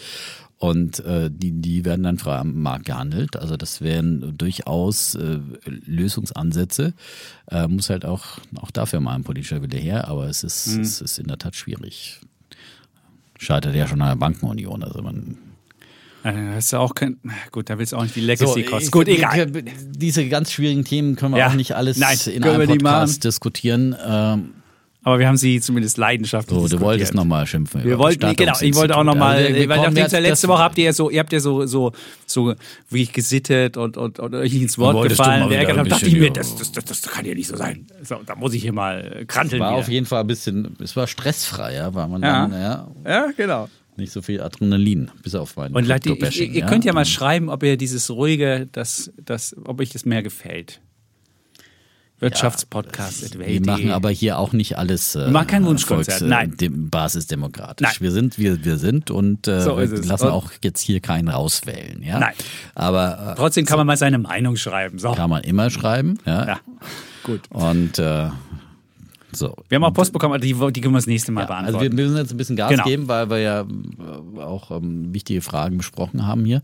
Ja. Aber trotzdem ja auch noch unsere Bullen und Bären und mhm. äh, unser Thema. Ja, das war jetzt alles hier vorgeplänkelt. Jetzt haben wir noch 14 Stimmt. Minuten. Stimmt. So. Möchtest du noch, noch, hast du noch irgendwas? Nee, Sonst würde ich meinen, na, mach doch, würde ich meinen Bären einfach machen. Ich habe meinen Bären, schon ange ja ich habe meinen Bären einfach schon, schon mal angekündigt und äh, der, der, äh, mein Bär ist die Bestattungsbranche und mit der bin ich jetzt ja zum ersten Mal im Leben richtig äh, ja, konfrontiert worden, weil ja, wie gesagt, nach dem Bundesbestattungsgesetz ähm, muss ich ja die Bestattungsbranche äh, einbinden in die, in die Bestattung meiner Mama. Und ähm, dann bin ich äh, am Montag, also die haben auch schon, also die haben zwar sagen, wir kümmern uns 24 Stunden um sie, aber wenn man dann sagt, meine Mama ist am 17. Juni gestorben, das war Freitag, 17. Juni, wer es nicht weiß, das war der Aufstand von einer Million DDR-Bürgern gegen die, gegen die DDR damals, ist blutig niedergeschlagen worden von den Russen. Also als ich dann Samstagabend da anrief bei dem Bestattungsunternehmen, sagen sie, ja, so, wir sind zwar 24 Stunden für Sie da, aber Samstag können Sie nicht bei uns ins Büro kommen, Sonntag auch nicht, aber Montag wieder. Gut, also bin ich dann Montag da hingelaufen dann äh, saßen wir da zusammen, haben dann ein äh, Gespräch geführt und dann sagen sie so, jetzt müssen Sie bitte nochmal gehen und äh, wir machen mal ihre, wir machen mal ihre Unterlagen fertig. Und dann kam ich dann da wieder und dann bekam ich da die Kosten aufgeführt, nachdem ich da wirklich schon ein relativ langes Gespräch hatte und auch schon gesagt wurde, wie, was und überhaupt. Und die meisten Menschen würden dann wahrscheinlich sagen, würden ganz traurig gucken und würden dann aber noch Tränen zusätzlich in die Augen bekommen, weil sie die Preise sehen, die da aufgerufen werden. Da gab es beispielsweise Überführungskosten vom Krankenhaus ins Kühlhaus, 550 Euro. Ja, wir haben doch auch einen Bestattungswagen. Da sage ich, ja klar haben Sie Bestattungswagen. Ja, das kostet doch auch. Und dann nochmal aus dem Kühlhaus raus wieder zu, zum, zum, zum Friedhof, kostet dann nochmal 450 Euro. Also solche Preise beispielsweise. Und dann guckte ich bei jedem Preis, guckte ich so, mir stieg schon so ein bisschen die Wut. Und dann stand unten nochmal drunter, 60 Euro Inflationszuschlag. Und dann wollten sie nochmal, sie wissen, da stand daneben, sie wissen ja auch, die Preise sind gestiegen und das Gesamtvolumen der, der, der Bestattung war schon auf 7000 Euro fast angeschwollen, wo auch die, ähm, die, die, die ähm, Kosten vom Friedhof mit drin waren, aber die, die, die, äh, Kosten vom Bestandsunternehmen waren ungefähr bei 3800 ähm, Sarg mit drin. Und dann wollten sie noch 60 Euro ähm, Zuschlag bekommen und dann habe ich, hab ich gesagt, nee Leute, also wisst ihr, beim besten Willen die 60 Euro jetzt noch mit so einem Kram zu kommen und dann bin ich da einfach, habe ich alles wieder eingepackt und bin wieder gegangen und habe dann halt mit denen am Telefon noch nachverhandelt und habe ich dann insgesamt nochmal 10% Abschlag fürs Gesamte bekommen. Also was es mir nur gezeigt hat, ist, diese Branche ist noch nicht, überhaupt nicht disruptiert. Es gibt zwar im Internet mittlerweile auch so Internetbestatter, das Problem ist aber, beim Bestatter musst du ja sicher sein, dass irgendjemand dann dahin fährt und dass der dann abgeholt wird und dass es alles auch im Hintergrund ordentlich läuft. Und diese Internetbestatter funktionieren eigentlich nur, und das vielleicht auch als Lifehack, wenn man schon bevor überhaupt jemand gestorben ist, das schon mal angemeldet hat, schon mal mit den Leuten gesprochen hat, sind sie überhaupt in dieser Stadt aktiv, funktioniert das und sonst was. Wenn man in der akuten äh, Notlage ist, dass jemand gestorben ist und man muss jetzt sofort handeln, hat man keine Möglichkeit, diese, diese das richtig zu nutzen. Also insofern, wenn man, wenn man unbedingt Internetsachen machen will, muss man das halt vorher schon machen. Und äh, naja, ich habe mir auf jeden Fall die Branche mal angeguckt und das ist ein mega Wachstumsgeschäft. Über eine Million äh, Menschen sind in, in Deutschland im letzten Jahr gestorben und da kann man sich ja ausrechnen, wie viel das kostet und wie groß das Volumen ist. Und ähm, was mir noch aufgefallen ist, man sollte halt sich da im Vorfeld schon mal, wenn man, wenn man, wenn man jeden Preis zahlen will, kann man das einfach machen, aber wenn man, wenn man wirklich sparen will, wenn man wirklich ähm, da jetzt niemanden übermäßiges Geld, da muss man sich im Vorfeld kümmern und muss halt schon vorher mal, bevor irgendwie jemand gestorben ist, das machen, um dann da auch wirklich ähm, nicht vor der Situation zu stehen wie ich, der so mittendrin einfach sagt, so, ich gehe dann mal, schönen Tag noch. Und das war natürlich für die etwas strange und auch wahrscheinlich für viele, äh, viele andere würden das wahrscheinlich auch nicht machen. Aber ähm, man sollte es halt rechtzeitig machen und sollte halt da gucken, dass man nicht ähm, irgendwo zu viel zahlt, weil da ist noch, da sind noch so viele Posten drin, die so teuer sind. Beispielsweise ist, ist das, äh, das Kondolenzbuch sollte 90 Euro kosten. Eigentlich 90 Euro. Also alleine so, solche Posten. Also man sieht, da ist wahnsinnig was drin und da ist noch nichts disruptiert. Und deswegen, wenn nichts disruptiert ist, muss man sich vorher halt ein, ein Bild machen. Und äh, deswegen sage ich, mein Bär der Woche ist die Bestattungsbranche. Es gibt sowas wie Emoria im, im Internet, aber das muss man auch vorher klären. Ähm, weil das einfach auch wahnsinnig ähm, schwierig ist, dann einen Termin und richtig und überhaupt zu haben. So. Ja. So, der Bär der Woche. Bär der Woche. Dann mache ich gleich mit meinem Bären weiter. Ähm, das ist jetzt auch nochmal zur Inflationsthematik. Äh, wir wissen ja, dass viele Preise ganz unterschiedlich stark steigen. 7,9 Prozent die Inflation im Mai in Deutschland gewesen. Und äh, vieles äh, davon ist aber überdurchschnittlich angezogen. Zum Beispiel Mietwagen. Für Mietwagen gibt es meinen Bär der Woche. Wir heute eine Meldung, wo jetzt nochmal ein bisschen die Inflationspreise dann nochmal ein bisschen auseinandergenommen wurden vom Statistischen Bundesamt, dass die Mietwagen in Deutschland im Mai im Vergleich zum Vorjahresmonat um 48,7 Prozent nochmal zugelegt haben. Also fast 50 Prozent äh, sind sie gestiegen und das äh, im Vergleich eben zum Mai 2021, äh, wo ja die Preise auch schon angezogen waren, mhm. weil das war ja, als wir aus Corona rauskamen. Und ähm, der Grund liegt unter anderem noch an der Corona-Pandemie. Damals hatten ja die, die Mietwagenbetreiber dann ihre Fahrzeugflotten verkleinert. Äh, weil ja nicht mehr äh, so viele Mietwagen gebraucht wurden, weil viele nicht auf Geschäftsreisen waren und so weiter und so fort.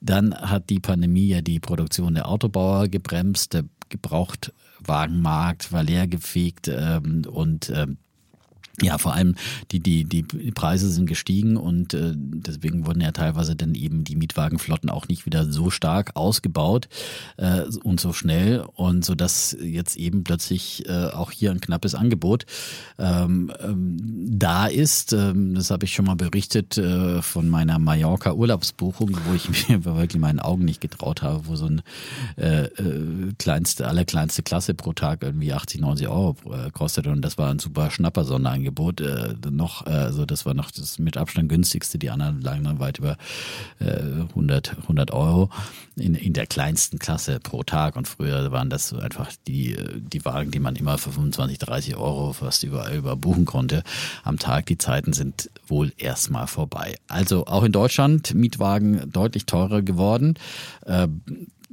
Wenn man überlegt, wie kann man davon profitieren, kann man sich natürlich dann mal die Sixt-Aktie anschauen. Die ist auch wieder zurückgekommen.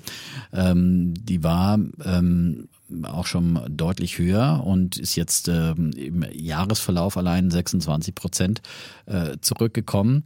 Ähm, haben natürlich auch das Problem, dass sie für ihre Autos ja auch mehr Geld bezahlen müssen. Das ist, und dass auch für sie andere Kosten steigen, aber vor allem die, die, die Flottenkosten. Sie haben nicht mehr diese Verhandlungsmacht, die sie früher mal hatten, äh, als Großabnehmer, weil, weil die Autos ja eh knapp sind und die, die Autohersteller da nicht mehr wahrscheinlich bereit sind, da großartige Sonderrabatte den Großabnehmern zur Verfügung zu stellen, weil sie wissen, sie können ja überall ihre Autos verkaufen. Trotzdem ist, äh, hat das Geschäft ja auch gebrummt. Im ersten Quartal schon äh, gab es das stärkste stärkste Auftaktquartal überhaupt eines Jahres und äh, sie haben damals ihren äh, Umsatz im Vergleich zum Vor-Corona-Jahr 2019 um 15 Prozent gesteigert und ihr EBIT um 133 Prozent. Sie haben jetzt auch wieder eine Flottengröße von aktuell 125.000 Fahrzeugen. Das ist fast so viel wie im Vor-Corona-Quartal äh, 1 von 129. Also sie können diesen Markt bedienen und sollten davon eigentlich auch weiter dann kräftig profitieren können, würde ich sagen. Sie haben ja auch, sind expandiert nach Amerika haben dort äh, starke Wachstumsraten und äh, in den USA und äh, wollen jetzt auch noch nach Kanada weiter expandieren. Ähm, von daher ist möglicherweise Sixt eine Idee. Ich habe die selber nicht. Die Deutsche Bank hat kürzlich einen Kursziel von 170 äh, Euro. 170? 170 Euro die ist ausgegeben. Bei, die ist bei 69 Genau. gerade. Wahnsinn. Ja, und also da ist äh, durchaus möglicherweise Luft nach oben. Aber es gibt natürlich, apropos Disruption, durchaus auch für die Mietwagenbranche Disruptoren. Ja, ich persönlich als Kunde bin ich ja da auch immer, weil ich ab und zu mal mir ein Auto nehme. Früher habe ich auch mal gerne mir bei Six, Six einen Mietwagen, ge- das mache ich schon lange nicht mehr, weil mittlerweile gibt es wirklich diese Carsharing-Dienste, ähm, die, die, wo man auch wirklich flexibel, tageweise, stundenweise, wie man es gerade braucht, haben einfach auch, Autos. Nicht? Haben die auch, aber sie sind da, äh, machen auch kräftig Werbung dafür mit großen Spots und so weiter. Aber ehrlich gesagt, ich, ich habe es auch noch nicht ausprobiert, den, den Dienst von Sixt. Äh, sehe bloß einfach auch nie wir- wirklich Autos rumstehen. rumstehen. Ne? Weil Okay. ich nutze zum Beispiel jetzt immer Miles. Miles sind extrem in der Fläche vertreten in den Städten und haben extrem gute Konditionen, haben zum Beispiel auch Share Now, die ja früher äh, ja, Share, Now, wie hießen die früher? Die haben ja ständig den Namen gewechselt, ne? Äh, äh, von äh, BMW, BMW und und Daimler, Daimler. ne? als ähm, genau. Äh, Car2Go war der Daimler-Arm damals und äh, Share Now war der Arm von BMW, die haben sie ja zusammengepackt. So, äh, können da preislich auch gar nicht mehr mithalten und ähm, da kannst du eben stundenweise dann immer auch mit Freikilometern und Benzin parken, alles inklusive, ist einfach wirklich unkompliziert. Äh, teilweise auch für 24 Stunden irgendwie, äh, was weiß ich, äh, 39 Euro So günstig. Das ist ja fast wie früher, die ist ja fast wie früher die Mietwagen gekostet haben. Ja, also na, für 24 Stunden glaube ich noch nicht 39. Das wäre die wirklich, das Preise wäre liegen wirklich ein Schnapper. Da muss ist ja fast so, da habe ich ja fast ein, ein, ein Bike von, von Nextbike Ja, ja. mir für, da muss ich noch selbst treten. Nee, also die haben, das ist auf jeden Fall der, der, der Lifehack äh, Mhm. für Leute, die in Berlin, Potsdam, Hamburg, München, Köln, Düsseldorf, Duisburg und Bonn wohnen. Also äh, Leipzig ja. Nicht mal in Leipzig. Noch nicht mal in Leipzig, ja. Boah. Da haben wahrscheinlich die Leute noch, äh, ich gucke jetzt gerade hier Selbst mal, was ein so ein Elde. Polo. Polo ein Tag. Ja? Äh, mit 50 Kilometern insgesamt, äh, inklusive noch für 39 Euro zum Beispiel, ja. Ein Tag? Ja, einen Tag, 24 Stunden lang. Habe ich zum Beispiel. Wie ja, geil ist das? Und und du darfst 50 Dann- Kilometer hast du auch voll getankt. Du hast, genau. Hast Du darfst vollgetankt, 50 Kilometer fahren. äh, Sprit inklusive und Parken inklusive. Also ich meine, wenn du in Berlin viel parkst, hast Ja, du stimmt, schnell hast du das immer diese Parkraumbewirtschaftung, das nervt. Ja. Oder mit 100 Kilometer 58 Euro. Und du kannst dann auch immer upgraden. Also Ja. du kannst dann sagen, okay, jetzt buche ich mal für 50 Kilometer Ja. und jetzt fahre ich aber doch mehr. Entweder zahlst du dann nochmal zusätzlich die, Ja. die Kilometer-Rate von 89 Cent. Oder kaufst nochmal eine Flatrate. Ja? Oder du kaufst nochmal die nächstgrößere Flatrate mit 100 Kilometer. Ja, zum Beispiel ja habe ich am, am, am Samstag gemacht. Wir wollten zum See fahren, ja. Ah. War ja Das wollten aber 36 viele Grad. Das wahrscheinlich. wollten viele. Das wollten So, und wie viele, habt ihr die- wie habt ihr die Kiste gekriegt? Dann habe ich erstmal ähm, Morgens Äh, um 6 Uhr aufgestanden. nachts, bevor, als ich heimgegangen bin aus dem Biergarten, das war schon nach Mitternacht, ja, habe ich schnell noch ein Auto angemietet, das äh, in der Nachbar Ach stand, so, stand geblockt, ja, Ja, weil ich okay. wusste, okay, ich brauche ja dann auch bloß Aha. Füße. So, geblockt für 24 Stunden habe ich dann, äh, dachte ich, gut, 100 Kilometer brauchst du auf jeden Fall, die, die 100 Kilometer Variante gebucht. Ja. Und ähm, dann sind wir halt, dann, hast du das Auto da stehen, steht vor der Haustür und musst keine Parkgebühren zahlen. Und gut, dann sind wir auch spät losgekommen, so, also war schon fast ähm, Mittag dann und äh, wir sind, es war ein Dauerstau, um aus der Stadt rauszukommen. Und die Freundin hat gesagt, also das, so geht es nicht weiter. Wir, wir, wir haben dann beschlossen, dass wir umkehren, weil das, das war, Okay. äh, hat äh, keinen Spaß Welchen See verheißen. wollt ihr denn ja. anfahren? Bitte was? Welchen See sollte es gehen? Welcher See war geplant? Die, die verrate ich jetzt nicht, weil sonst wird ja mein Lieblingssee auch noch total überlaufen. Nein, nein. Okay, der Liebnitzsee ist es. Der Liebnitzsee. ja, aber das ist ja, das ist ja kein Geheimtipp. Ja, ist kein Geheimtipp. Ja, das ist ja das Problem. Da wäre es auch Der Liebnitzsee ist kein. Geheimtipp. Der Liebnitzsee ist und auf der Insel drinnen, also wer gerne nackt balt, der kann auf der Insel in der Mitte liegen. Ja, das ich lieg immer. da nicht nackt rum. Also Nicht? Also kann man keinen nackten Däffner sehen. Ja, Gut, das okay. Nicht. So, naja, also sind wir wieder umgekehrt und ähm, haben es uns zu Hause gemütlich gemacht. Auch schön. Ähm, Ja. Und Malz hat ein bisschen Geld verdient, ja. Also, Aber es ist wirklich, äh, wie gesagt, das ist, oder auch mal um zu Ikea zu fahren für drei Stunden oder zum Gärtner oder sowas, da gibt es also wirklich dann immer wirklich, äh, und ich meine, das ist, finde ich, äh, einfach heute viel, viel variabler. Früher musstest du da gleich äh, fürs Wochenende ein, ganz, ein Auto für drei Tage mieten, ja, wenn du mal rausfahren wolltest. Also äh, das finde ich ja schön, dass es da viele so flexible Lösungen gibt heutzutage. Und das ist nur eine, ja. Und äh, wenn jemand noch einen besseren Anbieter, der günstiger ist, ja, also kann man sich auch, äh, Sixt äh, hat eben auch diese, diese Angebote Mhm. und ShareNow gibt es auch noch und so weiter. Ähm, aber meiner Meinung nach sind es momentan die günstigsten. Ich bin da immer so ein Miles. bisschen Miles, Miles. Miles. Ja. Haben auch so Flatrates zum Flughafen, Schönefeld zum Beispiel. Ja. Okay. Das ist Cool. auch. Habe ich auch auf meinem. Ich habe auf meinem Handy alle, alle, habe noch nicht alle getestet. Was ist mit diesem VW-Service? VW Share? Was ist, machen die? Der, das ist der mit den VW E-Autos. Ja, Äh, und die ist der- sind kann auch der ein bisschen was? teurer auch. Okay. Ja. Und es gibt jetzt den ID3 auch bei Miles. Ja. Okay. Und Tesla haben sie ja auch, aber das ist nur wieder für Premium-Kunden. Also da haben sie auch nochmal ein bisschen, Abschuh. Aber den ID3 kann man genauso wie im Polo auch für den gleichen Tarif mieten. Aber gibt es noch nicht so viele. Defner ja. nachts schon mal buchen für den nächsten Tag. Der ist gut. Der Chelsea wird dann morgens irgendwann um 10 aufwachen Ja, und denken, äh, ah, wir wollen zum See fahren, lass mal gucken. Und dann stehst alles du- weg sein. ja, da Ja, alle das ist Das stimmt, ja. organisiert. Man Sehr schön. So. Sehr schön. Also ein Heute, toller, komm, das äh, ist ein, das ist ein, das ist ein toller, äh, was ist, ist, ja, ist ja fast ein Bulle jetzt geworden aus einem Bär, aber aus dem Bären. es geht Ja, um genau. Mobilität Aber es und Mobilität ja um ist die immer Lösung dann auch immer. ne, Es ist ja in Zeiten der Inflation muss man dann natürlich ein bisschen auch als Schnäppchenjäger flexibler sein Ja. und kann sich überlegen, wie kann man als Aktionär davon profitieren. Ja, Ich habe in Leipzig jetzt immer Nextbike. Das ist ganz cool. Da bezahlst du einen Euro für eine Viertelstunde und das funktioniert ganz gut. Für eine Viertelstunde ein Euro? Ja.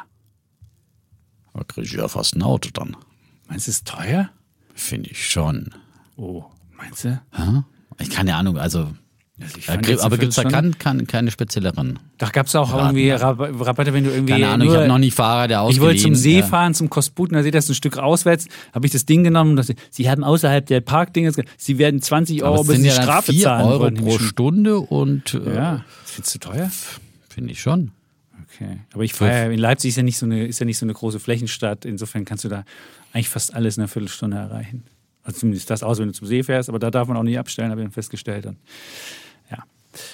Gut, jetzt haben wir auch über Mobilität geredet, das ist doch wunderbar. Ich komme zu meinem Bullenstell, das, den habe ich auch nicht zu Ende recherchiert, deswegen äh, würde ich ihn nur anklingen lassen. Na klar, wenn natürlich du persönlich davon betroffen bist, dass äh, deine Mama, die eigentlich noch voll bei Bewusstsein ist und eigentlich noch geistig fit war und auch körperlich fit war, an Krebs stirbst, fragst du dich natürlich immer, kann da nicht mal irgendjemand diesen verdammten Krebs irgendwas erfinden, erforschen? Und ich habe dann auch immer jeden Tag kam der äh, Professor rum zur Visite und da ich da ja immer wohnte, habe ich dann immer eine Frage noch gestellt, wo man forschen könnte und was man machen könnte. Und er fand beispielsweise die Idee mit dem Impfen ganz toll von BioNTech.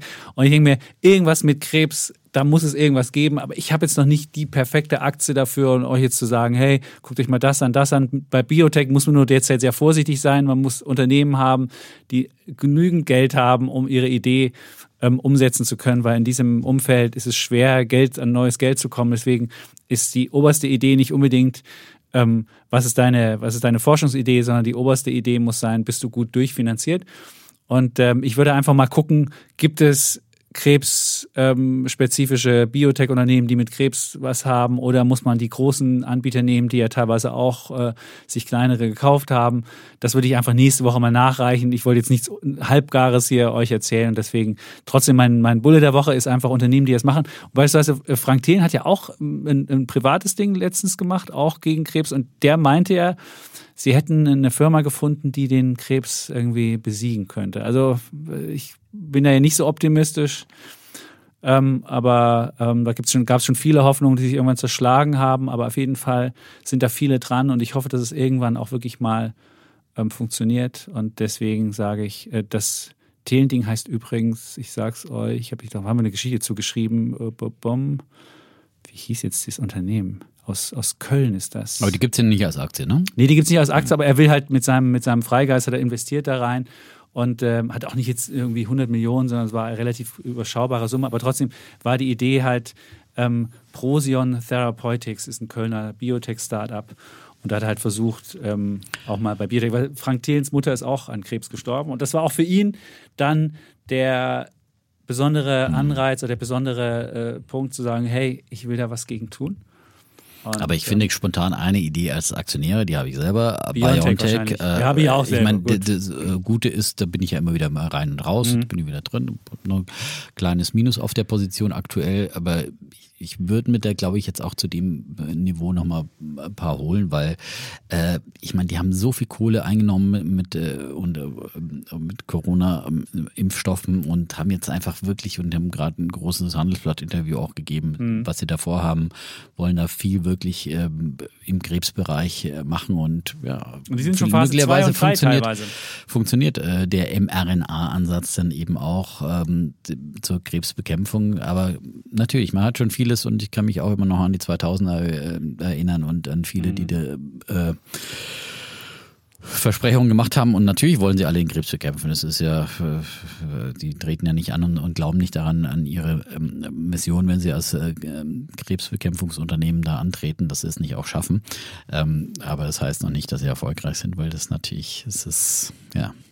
Ja, irgendwie musst du halt irgendwie Krebs Zellen schaffen, um diese Krebszellen, die sich so wuchern, irgendwie zu bekämpfen. Irgendwie mhm. muss da was gehen. Und ähm, aber wie das geht, ähm, ja.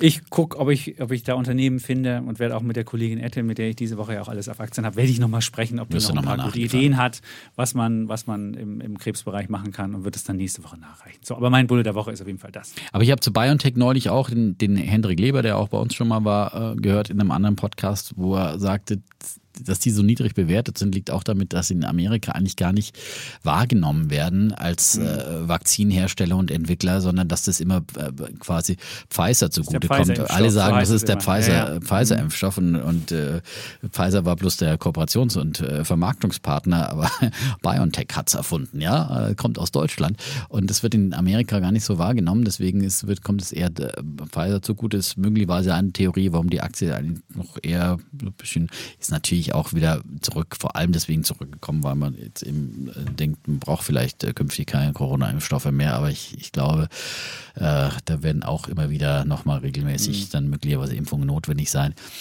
Aber Moderna ist auch runtergekommen, aber die haben halt auch nicht so eine, so eine andere Pipeline noch. Ich weiß nicht, was die jetzt an, an Sachen haben, aber wenn, also diese Leberidee, das liegt daran, dass die in Amerika nicht bekannt sind. Moderna ist in Amerika sehr wohl bekannt und die sind auch gefallen. Also das jetzt, ich glaube, die, ja. die Rede ist ein bisschen, hm, Gut, der hat halt seinen halben Laden voller Biontech. Ich der, mich, ja, der hat, der hat die Größe immer noch in den Fonds. Also äh, ja. die größte Position ist da nicht der halbe Laden, aber schon so irgendwie mhm. 5, 6, 7 Prozent oder sowas hat da schon die äh, eine Position. Das ist das Junior vom, vom Leber. Nein, da ist natürlich.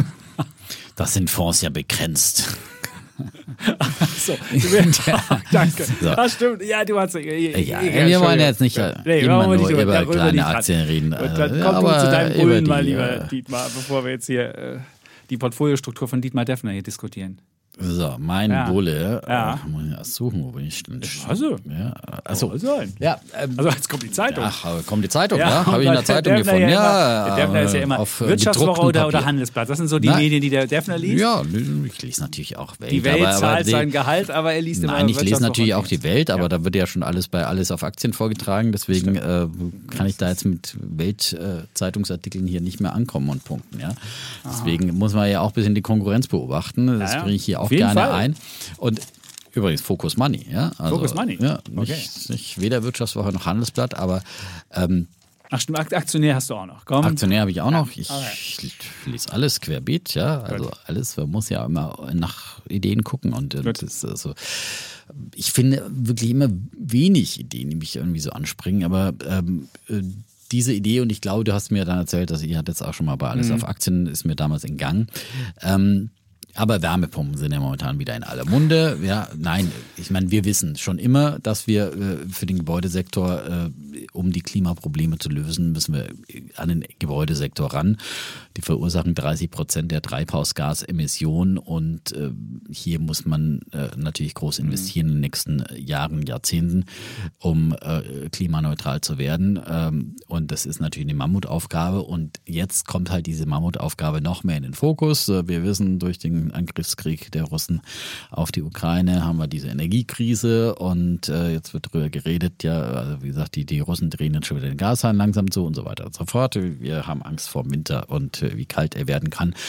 Und das ist natürlich, was dieses Geschäft nochmal zusätzlich jetzt äh, beflügelt, das Geschäft mit Wärmepumpen ähm, äh, als Alternative zu Gasheizungen, zum Beispiel zu Ölheizungen. Glaub, es, ist, ist, es ist politisch gewollt, schon von Anfang an, ja. eben als, wie ich ja sagte, als äh, zur Bekämpfung der Treibhausgasemissionen und jetzt nochmal zusätzlich, um energieunabhängig zu mhm. werden, ähm, ganz klar. Und ähm, da gibt's auch klare äh, Vorgaben, da, haben, da hat das Wirtschaftsministerium ja auch nochmal die, das Ziel erhöht von vier auf sechs Millionen neue Wärmepumpen, die bis 2030 äh, in Deutschland verbaut werden soll. Da gibt es ja auch Förderungen und so weiter und so fort. Und äh, aber mittlerweile ist es ja eben äh, bei vielen angekommen. Natürlich kann man das jetzt nicht, äh, die, die Nachfrage war schon immer groß und jetzt momentan gibt's ja, äh, kommen die überhaupt nicht hinterher. Also der Flaschenhals sind ja vor allem die Heizungsmonteure momentan. Äh, da gibt es ja einen riesen Auftragsstau. Und Energieberater, wenn du Energieberater bist ja, und einmal Berat willst, ja, was brauchst du da? Da bist du der, da bist du der mega. Ja gut, aber Berater ist ja das eine, aber der Heizungsmonteur, ja gut. Du musst ja erstmal wissen, was brauchst du und dann gut, kommt ja, der Monteur. Ja, ja. Gut. Da kommst, du kommst also gar nicht das ist nicht, nicht jetzt der Energieberater, der nach Hause kommt und sagt, hier können Sie nochmal hier ein bisschen Heizung von vier auf drei runterdrehen. Nee, den meine ich nicht. Ich meine den, der dir den einmal Stoßlüften und nicht immer das Fenster kippen und so weiter. Das sind ja die Energieberater, die ja so. Aber das, das andere sind natürlich diejenigen, die, das sind ja Heizungsingenieure, Klimaingenieure, okay. Energieingenieure, die, die da wirklich so, also wir haben das bei uns in unserem äh, Haus, in also Mehrparteienhaus auch, äh, dass wir eine neue Heizung brauchen. Das ist ja ein größeres Projekt, in der Tat. Äh, und da brauchst du auf jeden Fall Mhm. Da brauchst du so jemanden. Das hier brauchst du so jemanden. Das ist der und dann, mega genau, das typ ist der, oder Tante. Ja, und das ist mega kompliziert auf jeden ja. Fall. So, aber ähm, und macht ihr auch jetzt das? Macht ihr eine Wärmepumpe? Geht das? Naja, das ist halt ein Altbau, da ist das Problem. Dass genau, da, das wäre die Frage. Geht ja, das? Da, da geht es halt einfach nicht, nicht wirklich. und was macht ihr halt, jetzt? Es gibt demnächst eine Eigentümerversammlung und äh, oh. ich bin da nicht so drin im Thema. Da gibt es okay. dann die Experten, die sich. Aber es wurde halt gesagt, Wärmepumpe geht eigentlich nicht, weil äh, es kriegt die Temperatur nicht her für Genau. Für einen Altbau ist halt das Problem, wenn es da überall zieht und es nicht wirklich gedämmt ist, muss eigentlich Wärmepumpen funktionieren nur für Neubauten äh, mhm. äh, oder gut gedämmte Altbauten und dergleichen. Und so. wenn es da überall ranzieht und so, dann äh, ist es problematisch. Aber es gibt genug Markt natürlich für die äh, für, für Wärmepumpen, also alles, was eben einigermaßen gedämmt ist, weil die, die Temperaturen, die die Wärmepumpen herkriegen, sind natürlich nicht so hoch wie die äh, durch einen normalen Heizkessel. Aber ähm, es wird auf jeden Fall auf Jahre und Jahrzehnte hin ein, ein, ein großer Markt sein, so viel steht fest. Und äh, es gibt nicht so viele ähm, börsennotierte Wärmepumpenhersteller. Einer der führenden Anbieter, und das habe ich jetzt im Focus Money gefunden, äh, ist die Nibe-Gruppe aus äh, äh Schweden. Ja? Mhm. Und äh, die, das Schöne ist, dass äh, die Aktie jetzt eben auch wieder ähm, zurückgekommen ist und dass äh, es da auch mal einen Hype gab, aber die hatten ja dann auch Engpässe bei Lieferanten und so weiter. Also die leiden natürlich auch unter dieser ganzen Lieferkettenproblematik und deswegen ähm, äh, hat es äh, die Zahlen dann auch im, im, letzten Jahr belastet und wahrscheinlich leiden sie da immer noch darunter. Ähm, aber äh, da darf man ja, glaube ich, nicht, nicht vergessen, man muss immer sehen bei dieser Lieferkettenproblematik momentan, was ist dann welche Aufträge werden nachgeholt und in, in, welchen Bereichen wird das nicht der Fall sein. Bei Wärmepumpen, da wird man halt, dann schiebt man es halt nochmal ein Jahr, aber trotzdem wird es dann, wird es dann durchgeführt. Also ich, äh, ich glaube, dass diese Hersteller grundsätzlich einfach über auf Jahre hinaus äh, quasi gut gebucht sein werden. Ähm, hat sich halbiert die Aktie. Die Aktie hat sich halbiert seit wow. Jahresanfang, ja genau. Ja, ja. Ähm, und ähm, und das ist möglicherweise einfach eine gute Einstiegschance. Und äh, wie gesagt, ist einer der, der wenigen Pure Plays in, in, in diesem Bereich. Die haben noch ein bisschen was anderes auch. Äh, alles in, in Luft, Wasser mhm. und Erdwärmepumpen, aber auch Smart Home. Äh, Systeme und dergleichen, aber die sind da relativ und äh, sind auch auf Expansionskurs, haben bereits Unternehmen Großbritannien, Frankreich, Schweiz, USA zugekauft und äh, Ja, ich glaube, der Trend ist intakt und äh, wurde immer wieder schon mal gefragt, kennst du jemand, wer profitiert davon? Aber viele mhm. der in Deutschland bekannten sind ja dann äh, private Firmen, also äh, familiengeführt oder was auch immer, Fiesmann, nicht, nicht, Buderus, genau, Wolf, nicht börsennotiert ja. und deswegen kann man da nicht investieren und das ist eine der wenigen ähm, Möglichkeiten, um von diesem Trend zu sich, profitieren. Ich verstehe nicht, warum die sich halbiert haben. Das ist mir, also ist mir, ich, ich, da werde ich immer stutzig und denke mir so, irgendwas komisch. Naja, wie gesagt, die, die Lieferkettenproblematik äh, hat die. Verstehe ich. Aber wir haben doch hier in Deutschland fast einen Zwang zur Wärmepumpe. Ja, aber du hast momentan, der Flaschenhals sind die Monteure und du, du kriegst es einfach mhm. nicht, ja. Und es ist, und aber wie gesagt. Die Zukunft gehandelt an der ja, Börse. Du denkst ja, doch, nein, die, aber die, die Welt Börse, voller, nein, aber irgendwann so, siehst so du nur noch Wärmepumpen. Ja, die Börse verkauft aber auch immer sobald irgendwie die Zahlen mhm. enttäuschen okay. und, äh, mhm. also, äh, ja, kann man sich natürlich, ich habe es jetzt wirklich nicht bis in die Tiefe analysiert, aber ich glaube einfach, äh, dass, wie gesagt, das äh, es ist ähm, ein Zukunftsgeschäft, war sicherlich vorher, ich meine, du hast ja immer hier äh, Hypes, äh, wo alle sagen, wow, ich brauche jetzt unbedingt eine Wärmepumpenaktie. Mhm. Das ist bestimmt in dem Bereich auch passiert. Und dann wird's halt wieder, wieder abgestraft und äh, möglicherweise, also wir haben aktuell einen KGV von 43, ist jetzt auch nicht ganz, ganz billig, ja. Mhm. Ähm, und nochmal auf dem Niveau, das heißt ja, das äh, KGV war schon mal deutlich höher. Ähm, und ähm, würde aber sagen, dass es äh, da die, die, die Aussichten auf jeden Fall gut sind. Ja? Ähm, also Analysten sind nicht so optimistisch. Acht halten, vier kaufen. Aber, ja, das, aber das kann eben auch immer ein Kontraindikator über sein. Dem. Naja. Hm. Strange. Ach, das, ich gucke mir so. das mal an. Das will ich wirklich wissen, weil das ist, das hatten wir nämlich auch mal, da war die wesentlich höher.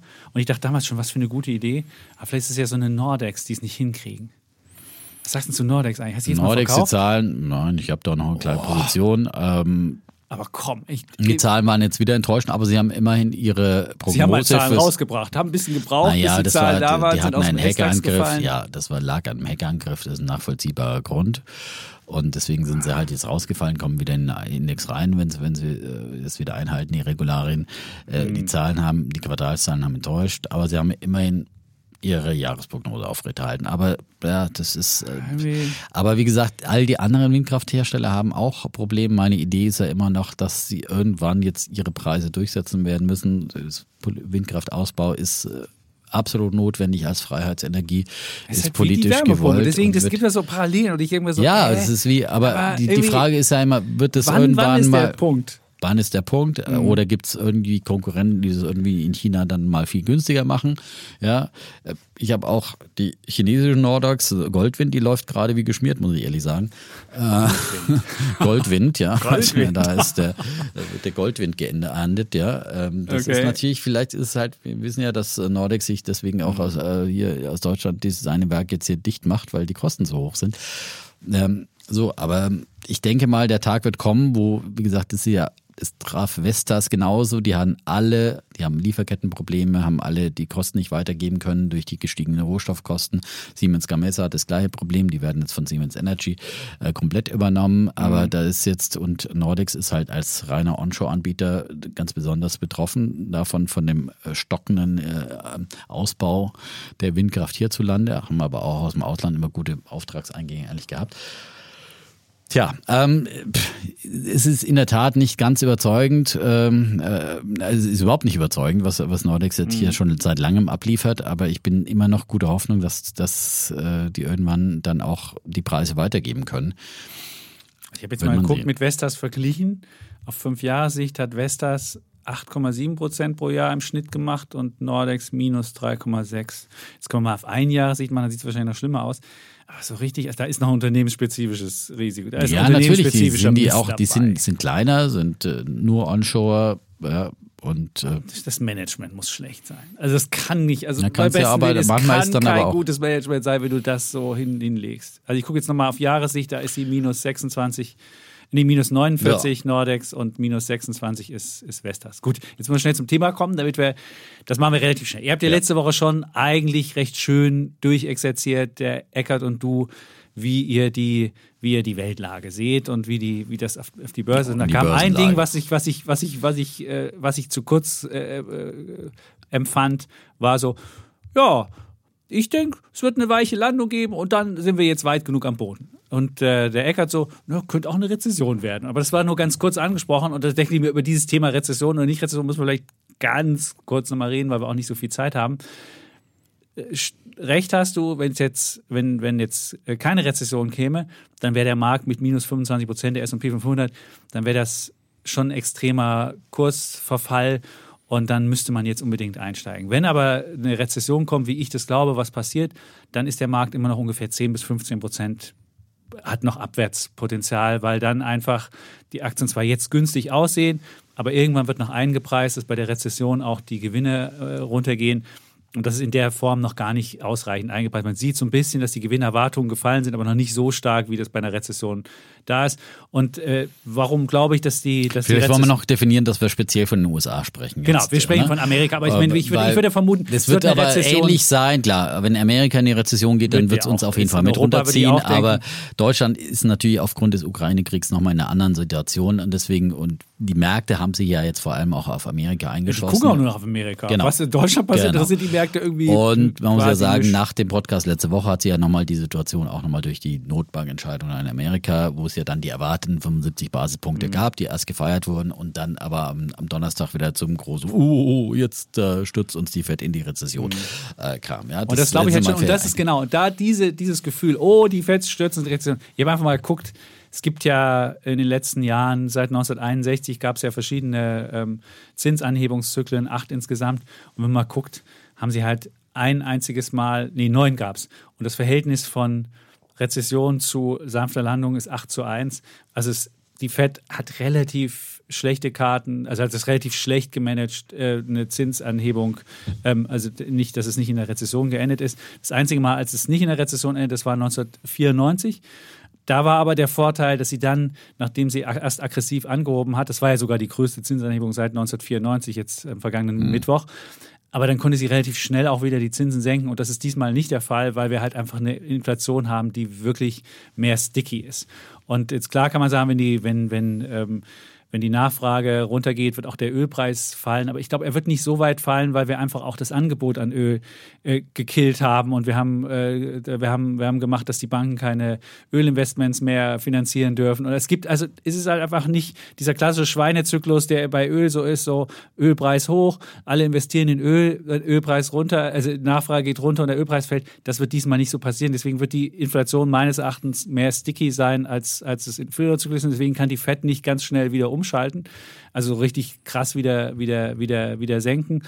Und ja, das ist senken, eine Sache. Von wieder senken redet ja keiner. Ja, aber ja. du hast ja in 94 war es so, du hast halt irgendwie angehoben aus dem, aus der, aus der, out of the blue und dann auf einmal merktest du, oh Mann, die, die Wirtschaft äh, fängt ja an zu schwächen und dann haben sie relativ Ja, aber was die Märkte gesenkt. momentan spielen, und ist ja irgendwie sozusagen, oh Gott, Stagflation der 70er und jetzt ja, und muss Rezession sie, muss, auch. ja, und, und Rezession, halt, Rezession, weil der Vergleich sehen. mit Paul Volcker gemacht wurde, der in den, dann Anfang der 80er die Leitzinsen bis auf 20 Prozent ja, aber das hast du Damit stürzt du eine Wirtschaft in Nein, die Rezession. aber du musst, du und musst davon ja sehen, sind wir meilenweit entfernt. Davon sind wir meilenweit entfernt, das stimmt. Fed, ne? also, aber wir müssen, also kriegst eigentlich eine Inflation nur runter, wenn irgendwann der Zins oberhalb der Inflation ist.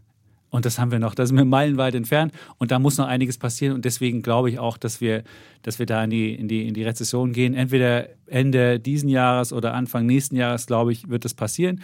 Und dann wäre es halt auch so, dass wir die, die Gewinnerwartung müssten dann noch runter und dann hätten wir halt noch ja, gut, den, das ist ja den keine Einbruch, Frage. der noch kommt. Ja, ja das und ist ja, das will, wenn wir in eine Rezession gehen, ja, die Frage ist ja heute, gehen wir in eine wir Rezession, oder nicht? Und was wir dann folgt, ist, ist auch ganz klar. Wir gehen ja? in die Rezession, so. würde ich ganz, würde ich, würde ich, würde ich denken. Zwar hat der Konsument noch aus Corona-Zeiten noch ein bisschen Spargroschen, aber die Inflation ist so hoch und auch wenn wir die Lohnabschlüsse uns angucken, ähm, wenn wir die Lohnabschlüsse angucken, kommen die nicht hinterher und da müssen die Leute sich irgendwie einschränken. In Amerika ist es teilweise so, dass sie jetzt noch ihre Kreditkartenschulden noch nach oben getrieben haben und dadurch noch äh, konsumiert haben, aber das geht nicht auf ewig und deswegen glaube ich, und da werden auch die Banken jetzt äh, kritischer werden, insofern glaube ich, dass wir in die Rezession ganz eindeutig in Amerika gehen werden und dass es entweder Q4 losgeht, Q4, Q1, das wäre so mein Szenario. Die wird nicht so ganz krass ausfallen, äh, wie vielleicht frühere Rezessionen, weil halt der Arbeitsmarkt noch relativ stabil da ja, steht. lass mich halt so mal die positiven aber, Sachen aber sagen, ich würde sagen ja, haben bevor du jetzt Witze alles erzählst, weil, äh, wie gesagt, also was dagegen spricht, ist meiner Meinung nach schon, wie gesagt, auch eine Sondersituation, was ja immer noch, äh, als wir aus der Corona-Pandemie kamen, dass da doch noch viel Nachholbedarf da ist. Zum einen gibt es ja immer noch äh, volle Auftragsbücher. Das ist äh, in Deutschland ganz besonders in der Industrie der Fall. Das war auch in Amerika der Fall.